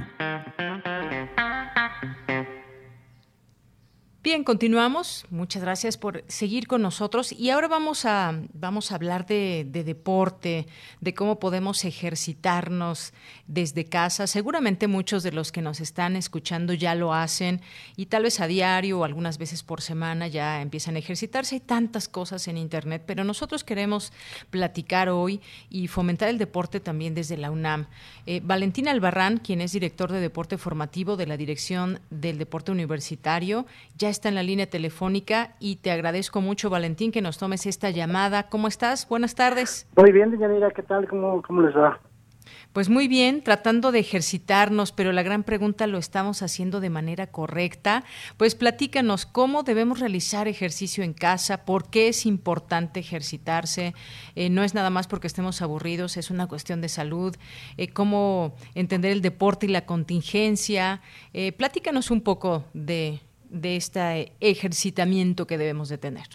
Claro que sí. Mira, eh, por principio de cuentas me gustaría distinguir entre, entre lo que es propiamente em, deporte y lo que es activación física o actividad física. Digamos que dentro del gran ámbito de la activación física puede caber el deporte, pero no necesariamente es deporte. Y esto es importante señalarlo para aquellas personas que piensan que eh, hacer actividad física o ejercitarse necesariamente pasa por la práctica de, un deporte, que tienen que ser hábiles, que tienen que eh, pues tener los implementos adecuados, etcétera. Esto no es así. Lo, lo que es importante es hacer actividad física regular, digamos que entre entre niños de 5 a 17 años, eh, más o menos una hora diaria de, activación física entre moderada y vigorosa, y eh, entre adultos y adultos mayores, por lo menos acumular 150 minutos de actividad física moderada o bien 75 minutos de actividad física vigorosa, esto a la semana, ¿no? Acumular esta cantidad de minutos a la semana. Y, y bueno, esto es importante en, situaciones normales. Eh, sabemos que buena parte de los padecimientos crónicos degenerativos o enfermedades no transmisibles, como la diabetes, la hipertensión, casi todas las cardiovasculares, enfermedades respiratorias crónicas, están asociadas a la falta de ejercicio. Entonces, eh, me gustaría, eh, por ejemplo, llamar a la reflexión de que también buena parte de la población en riesgo ahora con el COVID-19 es justamente esta, ¿no? es la que tiene, la que ha desarrollado padecimientos que, no transmisibles que debilitan su sistema inmunológico y los cuales pudieron haberse prevenido con una adecuada activación regular.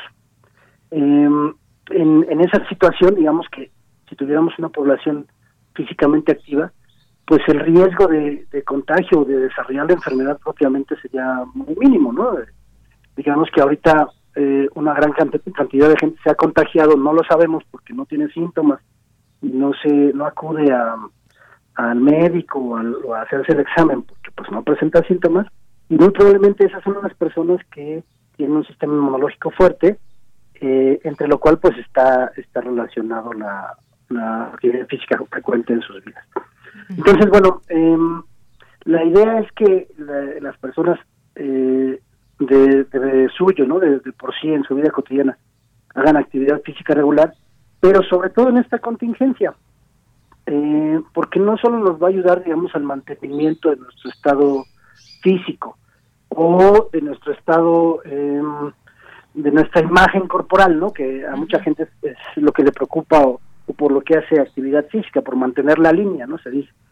Sino, eh, por supuesto que nos va a permitir eh, fortalecer nuestro sistema inmunológico, nos va a permitir eh, combatir el estrés y la ansiedad que, que se generan en esta situación de aislamiento, eh, nos va a permitir eh, también, si lo hacemos en, casa con las personas con las que convivimos o con las que estamos viviendo esta, este aislamiento, pues también nos va a permitir eh, hacer tareas en familia, nos va a permitir socialización y también nos va a permitir cansarnos, ¿no? Porque también es difícil conciliar el sueño si no llegamos a la, a la noche cansados, lo suficientemente cansados. Claro, si nos la pasamos sentados acostados todo el día, pues no.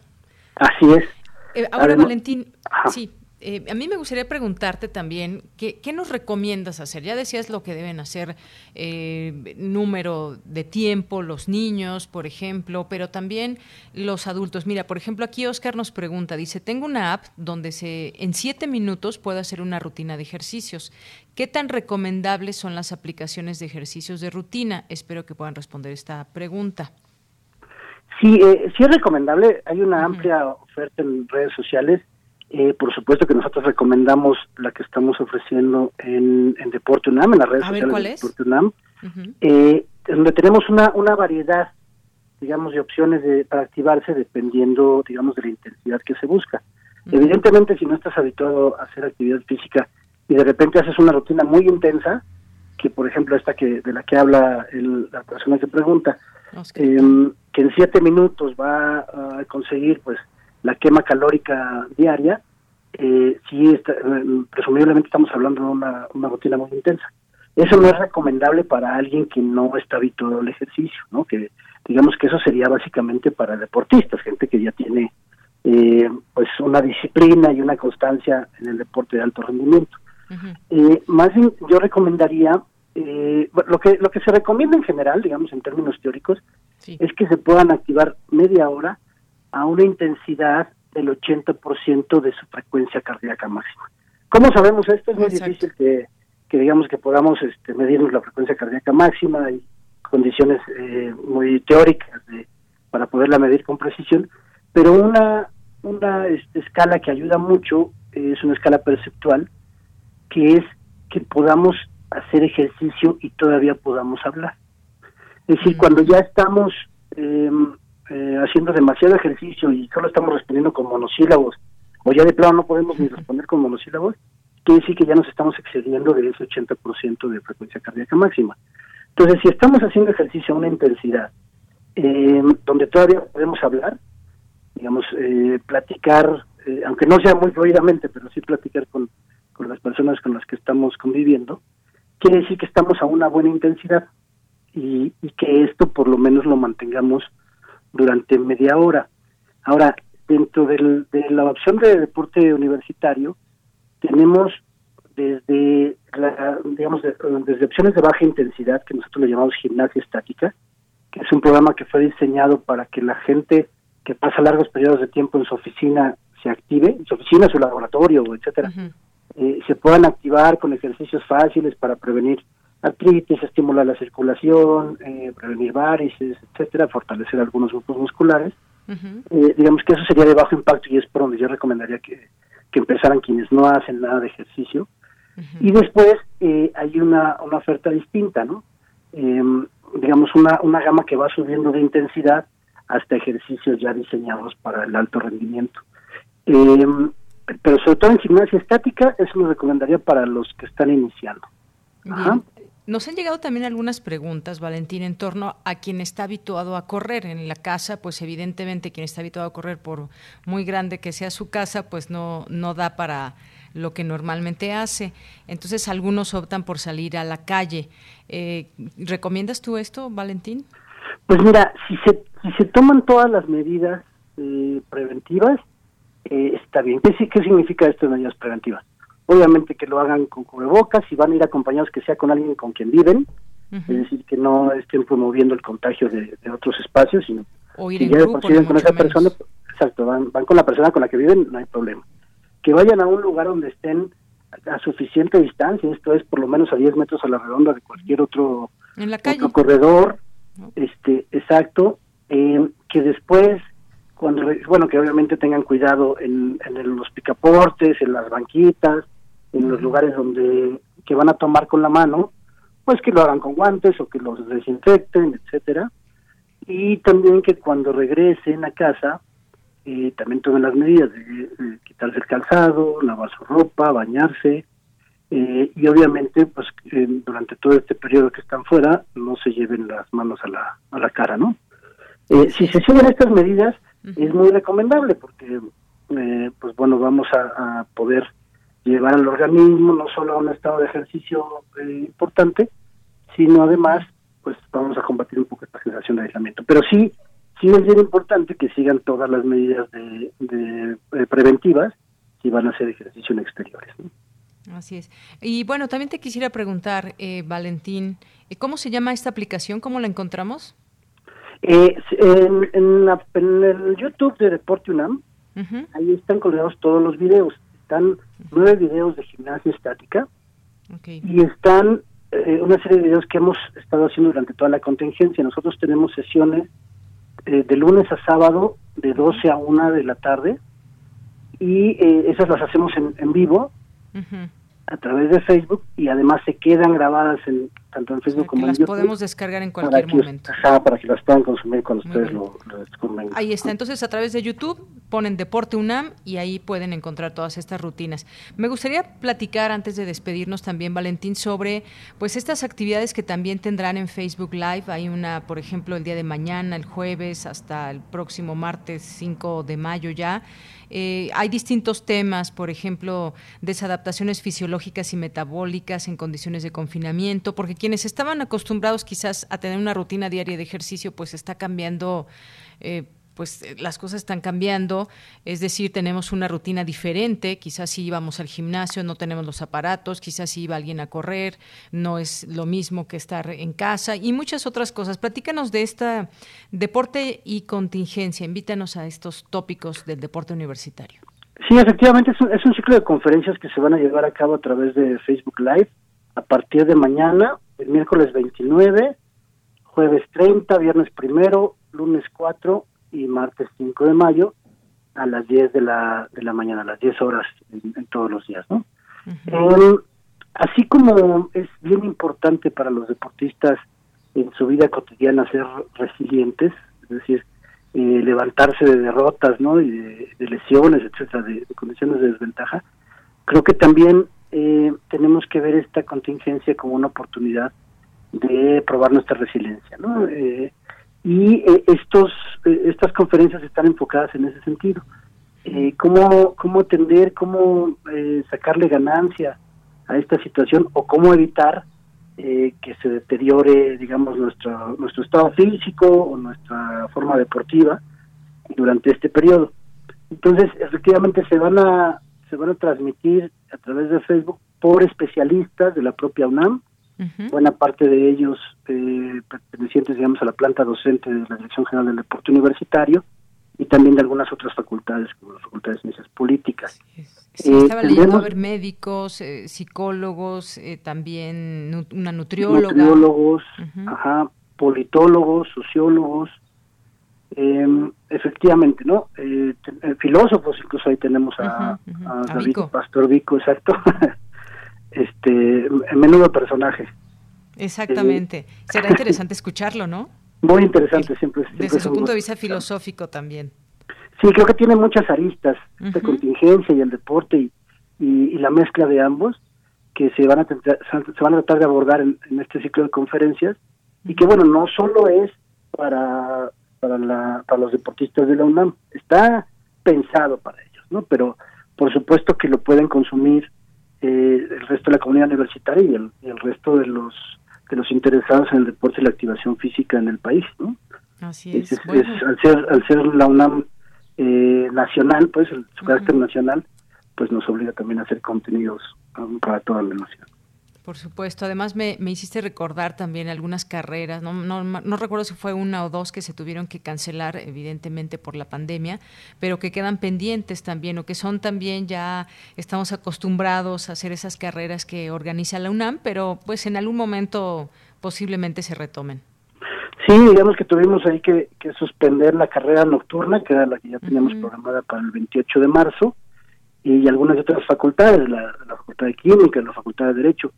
Sin embargo, bueno, ahorita todavía no podemos decir eh, para cuándo la vamos a reprogramar, pero sin duda, sin duda lo haremos, sin duda encontraremos el espacio para poderlo llevar a cabo, para que aquellos que se inscribieron y aquellos que todavía no lo habían hecho, este, se puedan inscribir y puedan participar en la tradicional carrera nocturna. Muy bien.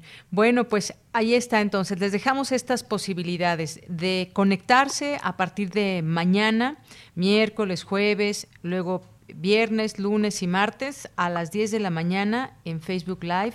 Ingresen desde Facebook a Deporte UNAM, por una parte para que escuchen todas estas voces que habrá en estas videocharlas y por otra parte también si quieren ya tener una rutina, métanse a Deporte UNAM en YouTube y ahí pueden tener a la mano todas estas posibilidades. Y quienes quizás nos estén escuchando y no estén acostumbrados a hacer ejercicio, no les guste y demás, pero el aburrimiento los está llevando hacia allá, créanme que van a descubrir algo eh, muy bueno para, para ustedes mismos, para su salud. Se siente uno diferente cuando hace ejercicio, Valentín.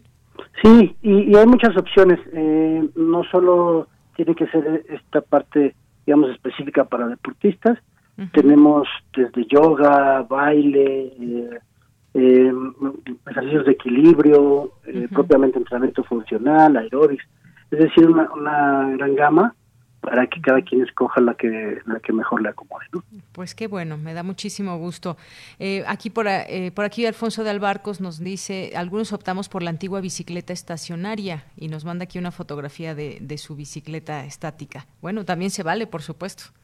Sí, qué bueno que ya dejó de ser el tradicional perchero, ¿no? El, me colgaban las toallas, qué bueno que ya este, la están recuperando. Por supuesto que también es una, una gran opción. Y, y, digamos, aquellos que le, le quieren poner un poquito de, sal y pimienta a ejercicios, eh, también valdría la pena que se empiecen a medir eh, sus intensidades, cuánto tiempo hacen ejercicio, cuántas calorías están están quemando, eh, que regresen también, que rescaten la báscula del, lugar recóndito donde la tienen escondida, para que también empiecen a medir eh, cuántos kilos han mejorado. Sí va a ser muy importante que eh, en lugar de aumentar o engrosar las filas de la obesidad en México, eh, empecemos a generarnos el hábito en esta contingencia, el hábito del ejercicio, para que cuando salgamos de ella ya lo tengamos incorporado y busquemos las opciones para hacerlo y tenerlo de manera cotidiana, ¿no? Así es, Valentín. Pensé que ibas a decir a medirse la cintura también. también, también. lo que pasa es que en, estados de ansiedad, eh, pues uno tiende, tiende a comer. ¿Qué hace el organismo? El organismo en, esta situación de crisis acumula, ¿no? Porque dice, bueno, quién sabe cómo venga la cosa, acumula, se tiende y se empiezan a hacer las reservas de grasita y si a eso le sumamos que eh, por ansiedad estamos comiendo de más, no estamos pues yendo a trabajar, no tenemos el espacio del recreo, etcétera, no estamos teniendo la quema calórica que, que teníamos cotidianamente, pues vamos a estar aumentando eh, la talla y el peso. Pues sí, Entonces, los postrecitos, estar en casa, pues bueno, a veces con el estrés o la ansiedad o lo que sea, pues comer puede ser una opción, pero no es la mejor opción. Eh, es una opción siempre y cuando quememos más de lo que comemos. y nosotros nos comprometemos a quemar la, mayor, cantidad de calorías de las que ingerimos, no tendremos ningún problema. Muy bien. Bueno, pues nos quedamos con estas opciones, Valentina. Ha sido un gusto platicar contigo y dejar también estas opciones para quienes nos están escuchando, están en casa y que pues hagan ejercicio, ejercitarse físicamente. Gracias, Valentín. Que estén muy bien, muchas gracias a ti, hasta luego, muy buenas tardes. Valentín Albarrán es director de Deporte Formativo de la Dirección General de Deporte Universitario. Arroba Deporte UNAM si los quieren seguir en Twitter. Continuamos. Porque tu opinión es importante, síguenos en nuestras redes sociales, en Facebook como Prisma RU y en Twitter como arroba PrismaRU. Relatamos al mundo. Relatamos al mundo. Bien, pues nos vamos ahora con los poetas errantes y ya está mi tocaya de Yanira Flores en la línea telefónica y que nos va a platicar de lo que nos presentan hoy este grupo de poetas errantes de servicio social de distintas carreras y facultades. ¿Cómo estás, tocaya? Muy buenas tardes. Hola, Bella, ¿cómo estás? Muy bien, Bella. Cuéntanos. Hoy les traigo una historia llena de amor y muy peculiar ya que la protagonista de nuestra historia se enamora de la persona menos indicada. Y digo menos indicada porque para los ojos de la sociedad lo que sucederá a continuación es un tabú o algo mal visto. Muy bien, pues vamos, vamos a escucharlo y si te parece bien, regresamos a, a platicar sobre este material. Sí. Adelante. Poeta soy,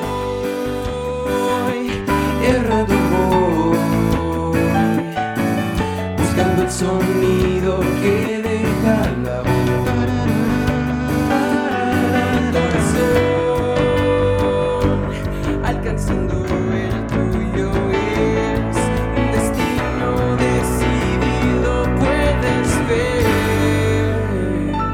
Poetas errantes.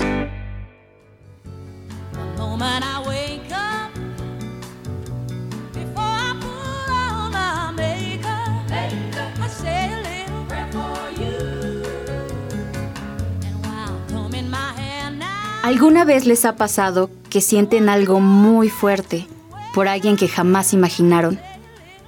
No entiendo muy bien cómo pasó, pero la novia de mi hijo y yo somos amantes.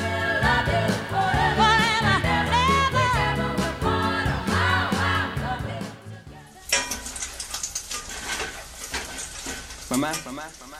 Mamá, hoy vendrá Melissa por unos libros que me prestó. ¿Se los puedes dar si es que me tardo? Sí, yo la atiendo. Ve con cuidado. Nos vemos en la tarde. Te quiero. Yo también, amor. Ay, soy una cínica. Soy la amante de su novia. Existiendo tantas personas, me vine a enamorar de ella. Mejor me apuro y voy a preparar la comida.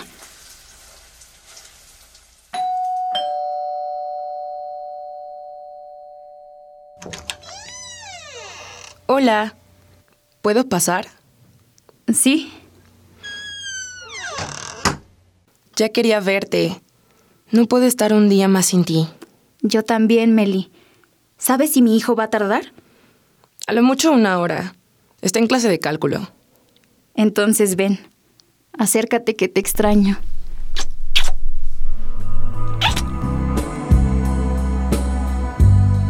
I know that you say Anda, dime uno de tus poemas al oído. Te amo como se aman ciertas cosas oscuras, secretamente, entre la sombra y el alma. ¿Te gustó? Me parece hecho para nosotras. ¿Sabes?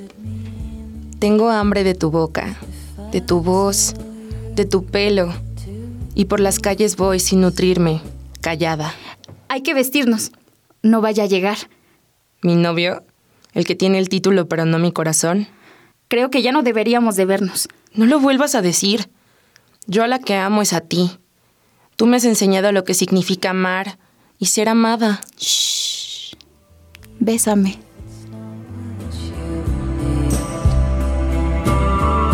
¿Has pensado que algún día mi hijo va a querer casarse contigo?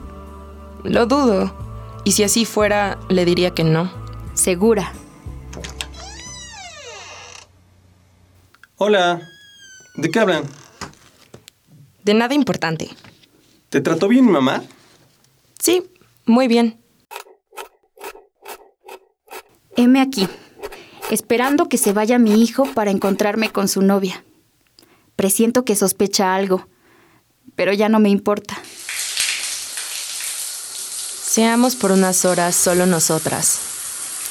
Te amo sin saber cómo, ni cuándo, ni de dónde. Te amo directamente sin problemas ni orgullo.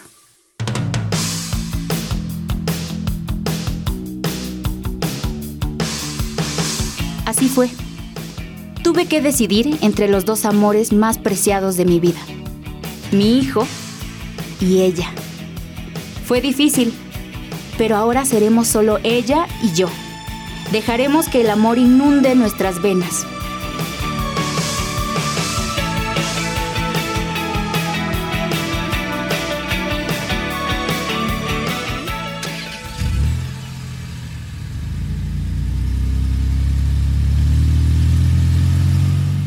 Lo que acabamos de escuchar es el proyecto radiofónico de los estudiantes que realizan el servicio social en Radio UNAM, unidos solo por el amor a la poesía y al sonido. Radio UNAM, experiencia sonora.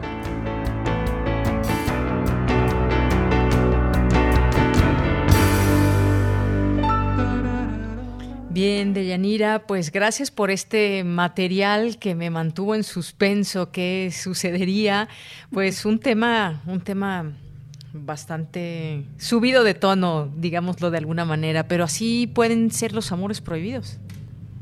Pues sí, es que este tema lo queríamos abordar porque creemos que es un tema poco tocado.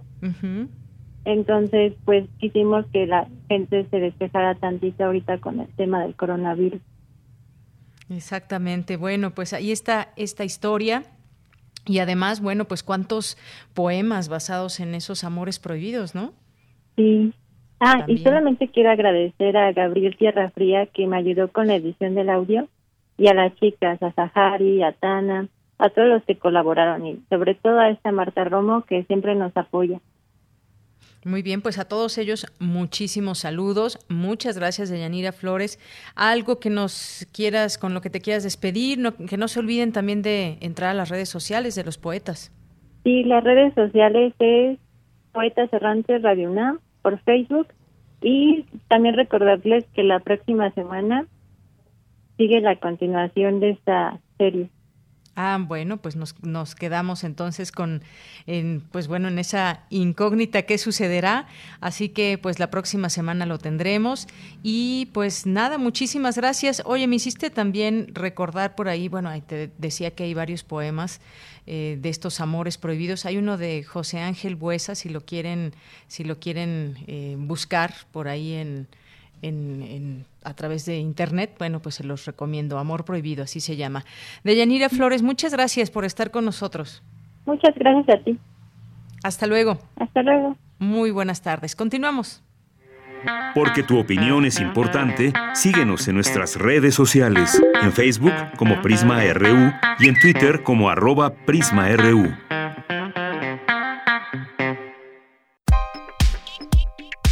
Colaboradores RU. Literatura. Y ya estamos a la orilla de la tarde con Alejandro Toledo. En Twitter lo encuentran como arroba Toledo Bloom. Y ya está con nosotros vía telefónica. ¿Cómo estás, Alejandro? Muy buenas tardes. Muy bien, Deyanira, ¿cómo estás tú? Pues muy bien, transmitiendo desde casa en este aislamiento que tenemos y que debemos de cumplir en la medida que se puede. Sí, pues yo también estoy encerrado todo el, todo el tiempo. Y, ahora muchas lecturas, me imagino, Alejandro. Pues sí, entre lectura y, escritura. creo que a veces se siente uno culpable porque algunos deseamos en el 31 de diciembre tener tiempo para leer y escribir. Y ahora tenemos todo el tiempo. Exactamente. eso, eso, es lo bueno, digamos. quizá ocasionamos indirectamente la, pandemia, pero no, no creo. Hay que aprovechar este estos tiempos, ¿no? Así es. Pues cuéntanos, ¿qué nos tienes para hoy?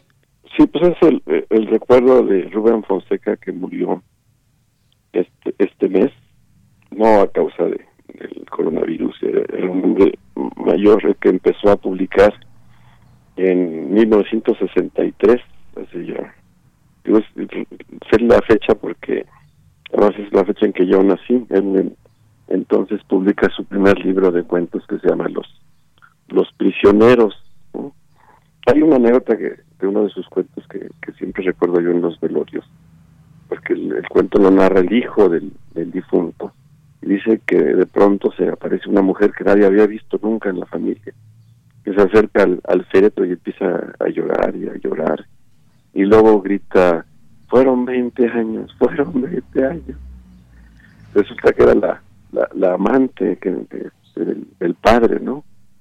Cuando voy a un velorio siempre espero ver una, una escena similar a esa, ¿no? Es, está en un, libro que se llama El collar del, del, perro. Ahora, eh, todos los libros de Fonseca están en Cal Arena, pero hubo un tiempo en que teníamos que esperar a que nos llegaran de, de España.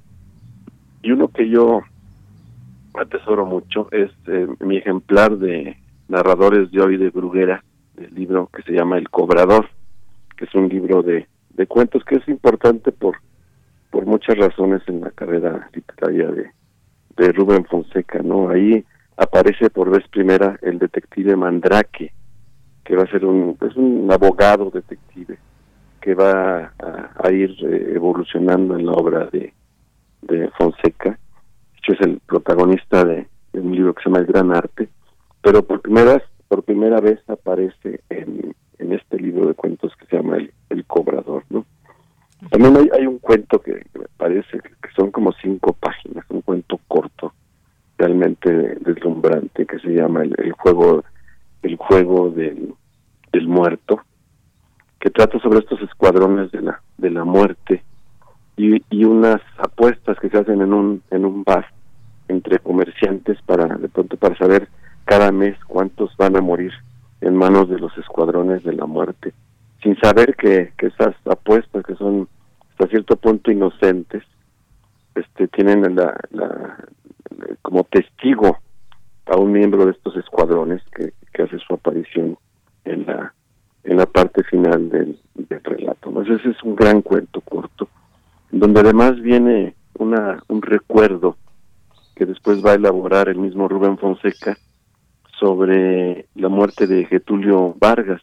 Recordarás que, es un, dictador que se, se pega un tiro y que después eh, Rubén Fonseca va a escribir el libro Agosto para referirse a ese mes de agosto de 1954 en una novela histórica que es este, realmente fenomenal, ¿no? Entonces en el cuento este del juego del muerto que viene en el co en el cobrador, el, personaje dice, y ahora vamos a entrar en agosto, dijo, el mes en que Getulio se pegó el tiro en el corazón. Y recuerda eh, lo que, lo que vivió desde niño, que es algo que pudo haber vivido el mismo Rubén Fonseca en su, en su infancia. Entonces en el cobrador está el detective Mandrake, el abogado Mandrake, que es importante en la obra, está ese recuerdo de agosto, que, que después se convertirá en la novela Agosto, una de las más importantes de Rubén Fonseca. Y hay eh, pasajes como de tipo thriller, de novela policíaca, que, que, que muy buenos. Es, ese mundo del, del crimen, de, la violencia, es, es, algo que sabía abordar muy bien Fonseca, ¿no? Uno de los textos del cobrador, por ejemplo, hay la persecución que hace un, un sicario, un personaje, eh, nos cuenta más o menos lo que es su viaje por el Amazonas, por meses este para ir en busca de alguien que él no conoce, del que tiene referencias y al que tiene que su encomienda es es asesinarlo, ¿no? Y está el momento cuando lo encuentra que es terrible porque no hay, digamos, este es, su misión, digamos, es el encargo que tiene. Y cuando llega frente a él, después de, de navegar por el río Amazonas, le dice, buenos días. Y el otro responde, buenos días y se extendió la mano en un gesto de paz al ver que le apuntaba el revólver con silenciador. No, dijo, no tenía ningún acento, no tenía miedo, era una voz fría, sus ojos muy azules me dejaron la rápida y dolorosa impresión de que era inocente. Tiré dos veces, cayó de lado en el suelo, le abrí la camisa y toqué su cuerpo. Tenía la piel suave y pezones rosados. La punta de la tetilla izquierda estaba turgida, como si tuviera frío. Fue allí donde apoyé el cañón de la pistola y disparé de nuevo. Varias veces usa estas escenas así como suspendidas del acto del, del crimen, del, asesinato. Y, y, este y es un mundo que, sabe manejar muy bien eh, Fonseca, ¿no? Hay, hay quien piensa que el detective este, el, abogado detective Mandrake, es, es, como un alter ego del mismo Fonseca que fue abogado y que después se dedicó a la, a la escritura, ¿no? Es, es muy es muy posible, ¿no?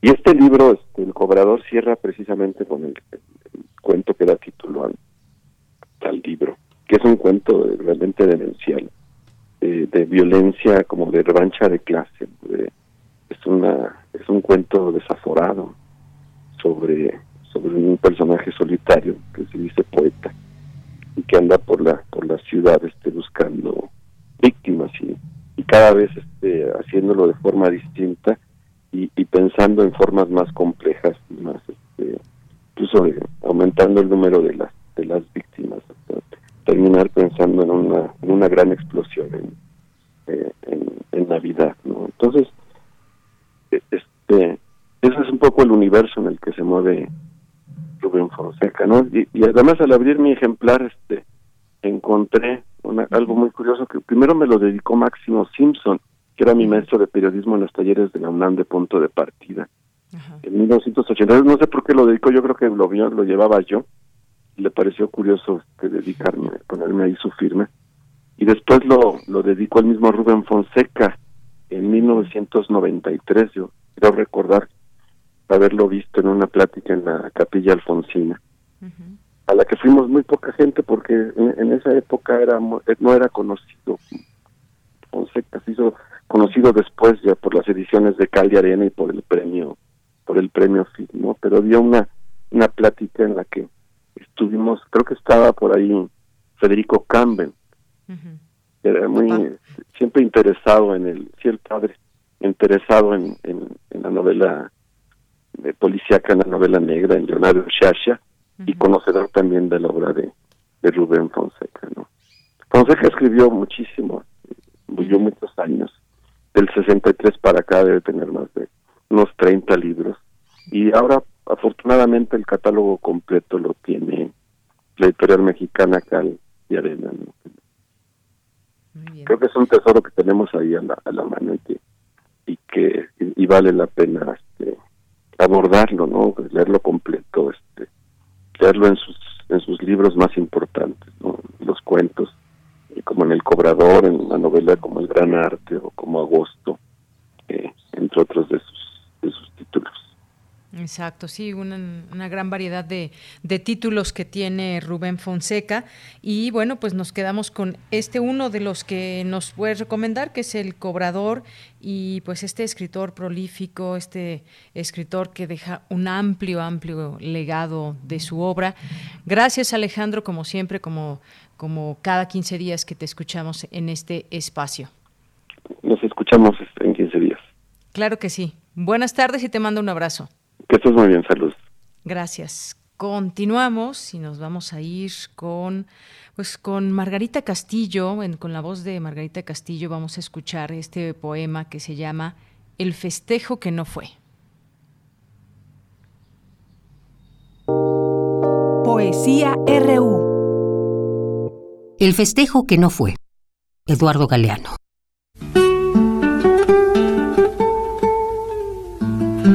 Los peones de los campos de la Patagonia Argentina se habían alzado en huelga contra los salarios cortísimos y las jornadas larguísimas, y el ejército se ocupó de restablecer el orden.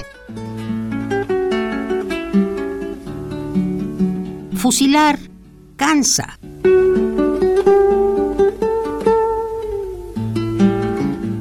En esta noche de febrero 17 de 1922, los soldados, exhaustos de tanto fusilar, fueron al prostíbulo del puerto San Julián a recibir su merecida recompensa. Pero las cinco mujeres que allí trabajaban le cerraron la puerta en las narices y los corrieron al grito de ¡Asesinos! ¡Asesinos! ¡Fuera de aquí!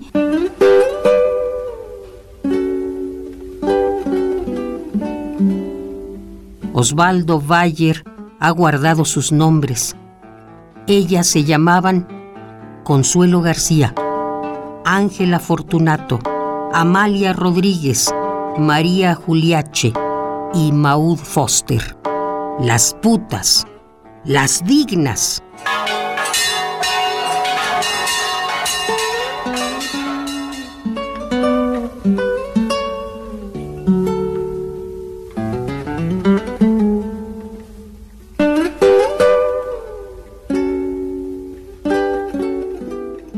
El festejo que no fue. Eduardo Galeano.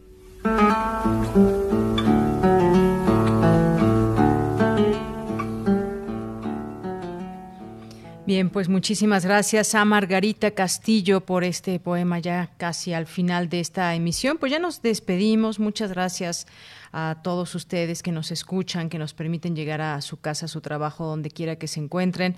Pues le mandamos muchos saludos a quienes están allá en cabina, Arturo González, eh, también está Andrés Ramírez, mejor conocido como Andrew Friedman. Está también en la continuidad Tania, Tania, que no me acuerdo su apellido. Está Rodrigo Aguilar en la producción, también está Denis Licea, eh, Cristina Godínez. Estamos escuchando ya de fondo a Eugenia León con esta canción Esto pasará, así que muy rápido para que escuchemos un poquito de ella. En casa, a Virginia Sánchez, Cindy Pérez Ramírez, Dulce García, Ruth Salazar, Isela Gama, Daniel Olivares, Abraham Menchaca, aquí en el micrófono se despide de Yanira Morán. Gracias, nos escuchamos mañana en punto de la una. Buenas tardes y buen provecho esto pasará. Tenemos el cielo intacto y la tormenta terminará. Esto pasará,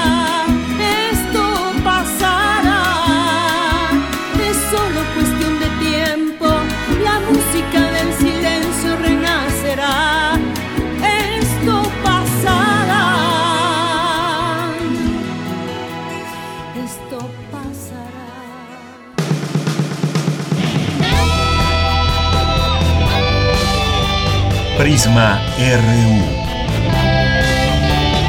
Relatamos al mundo.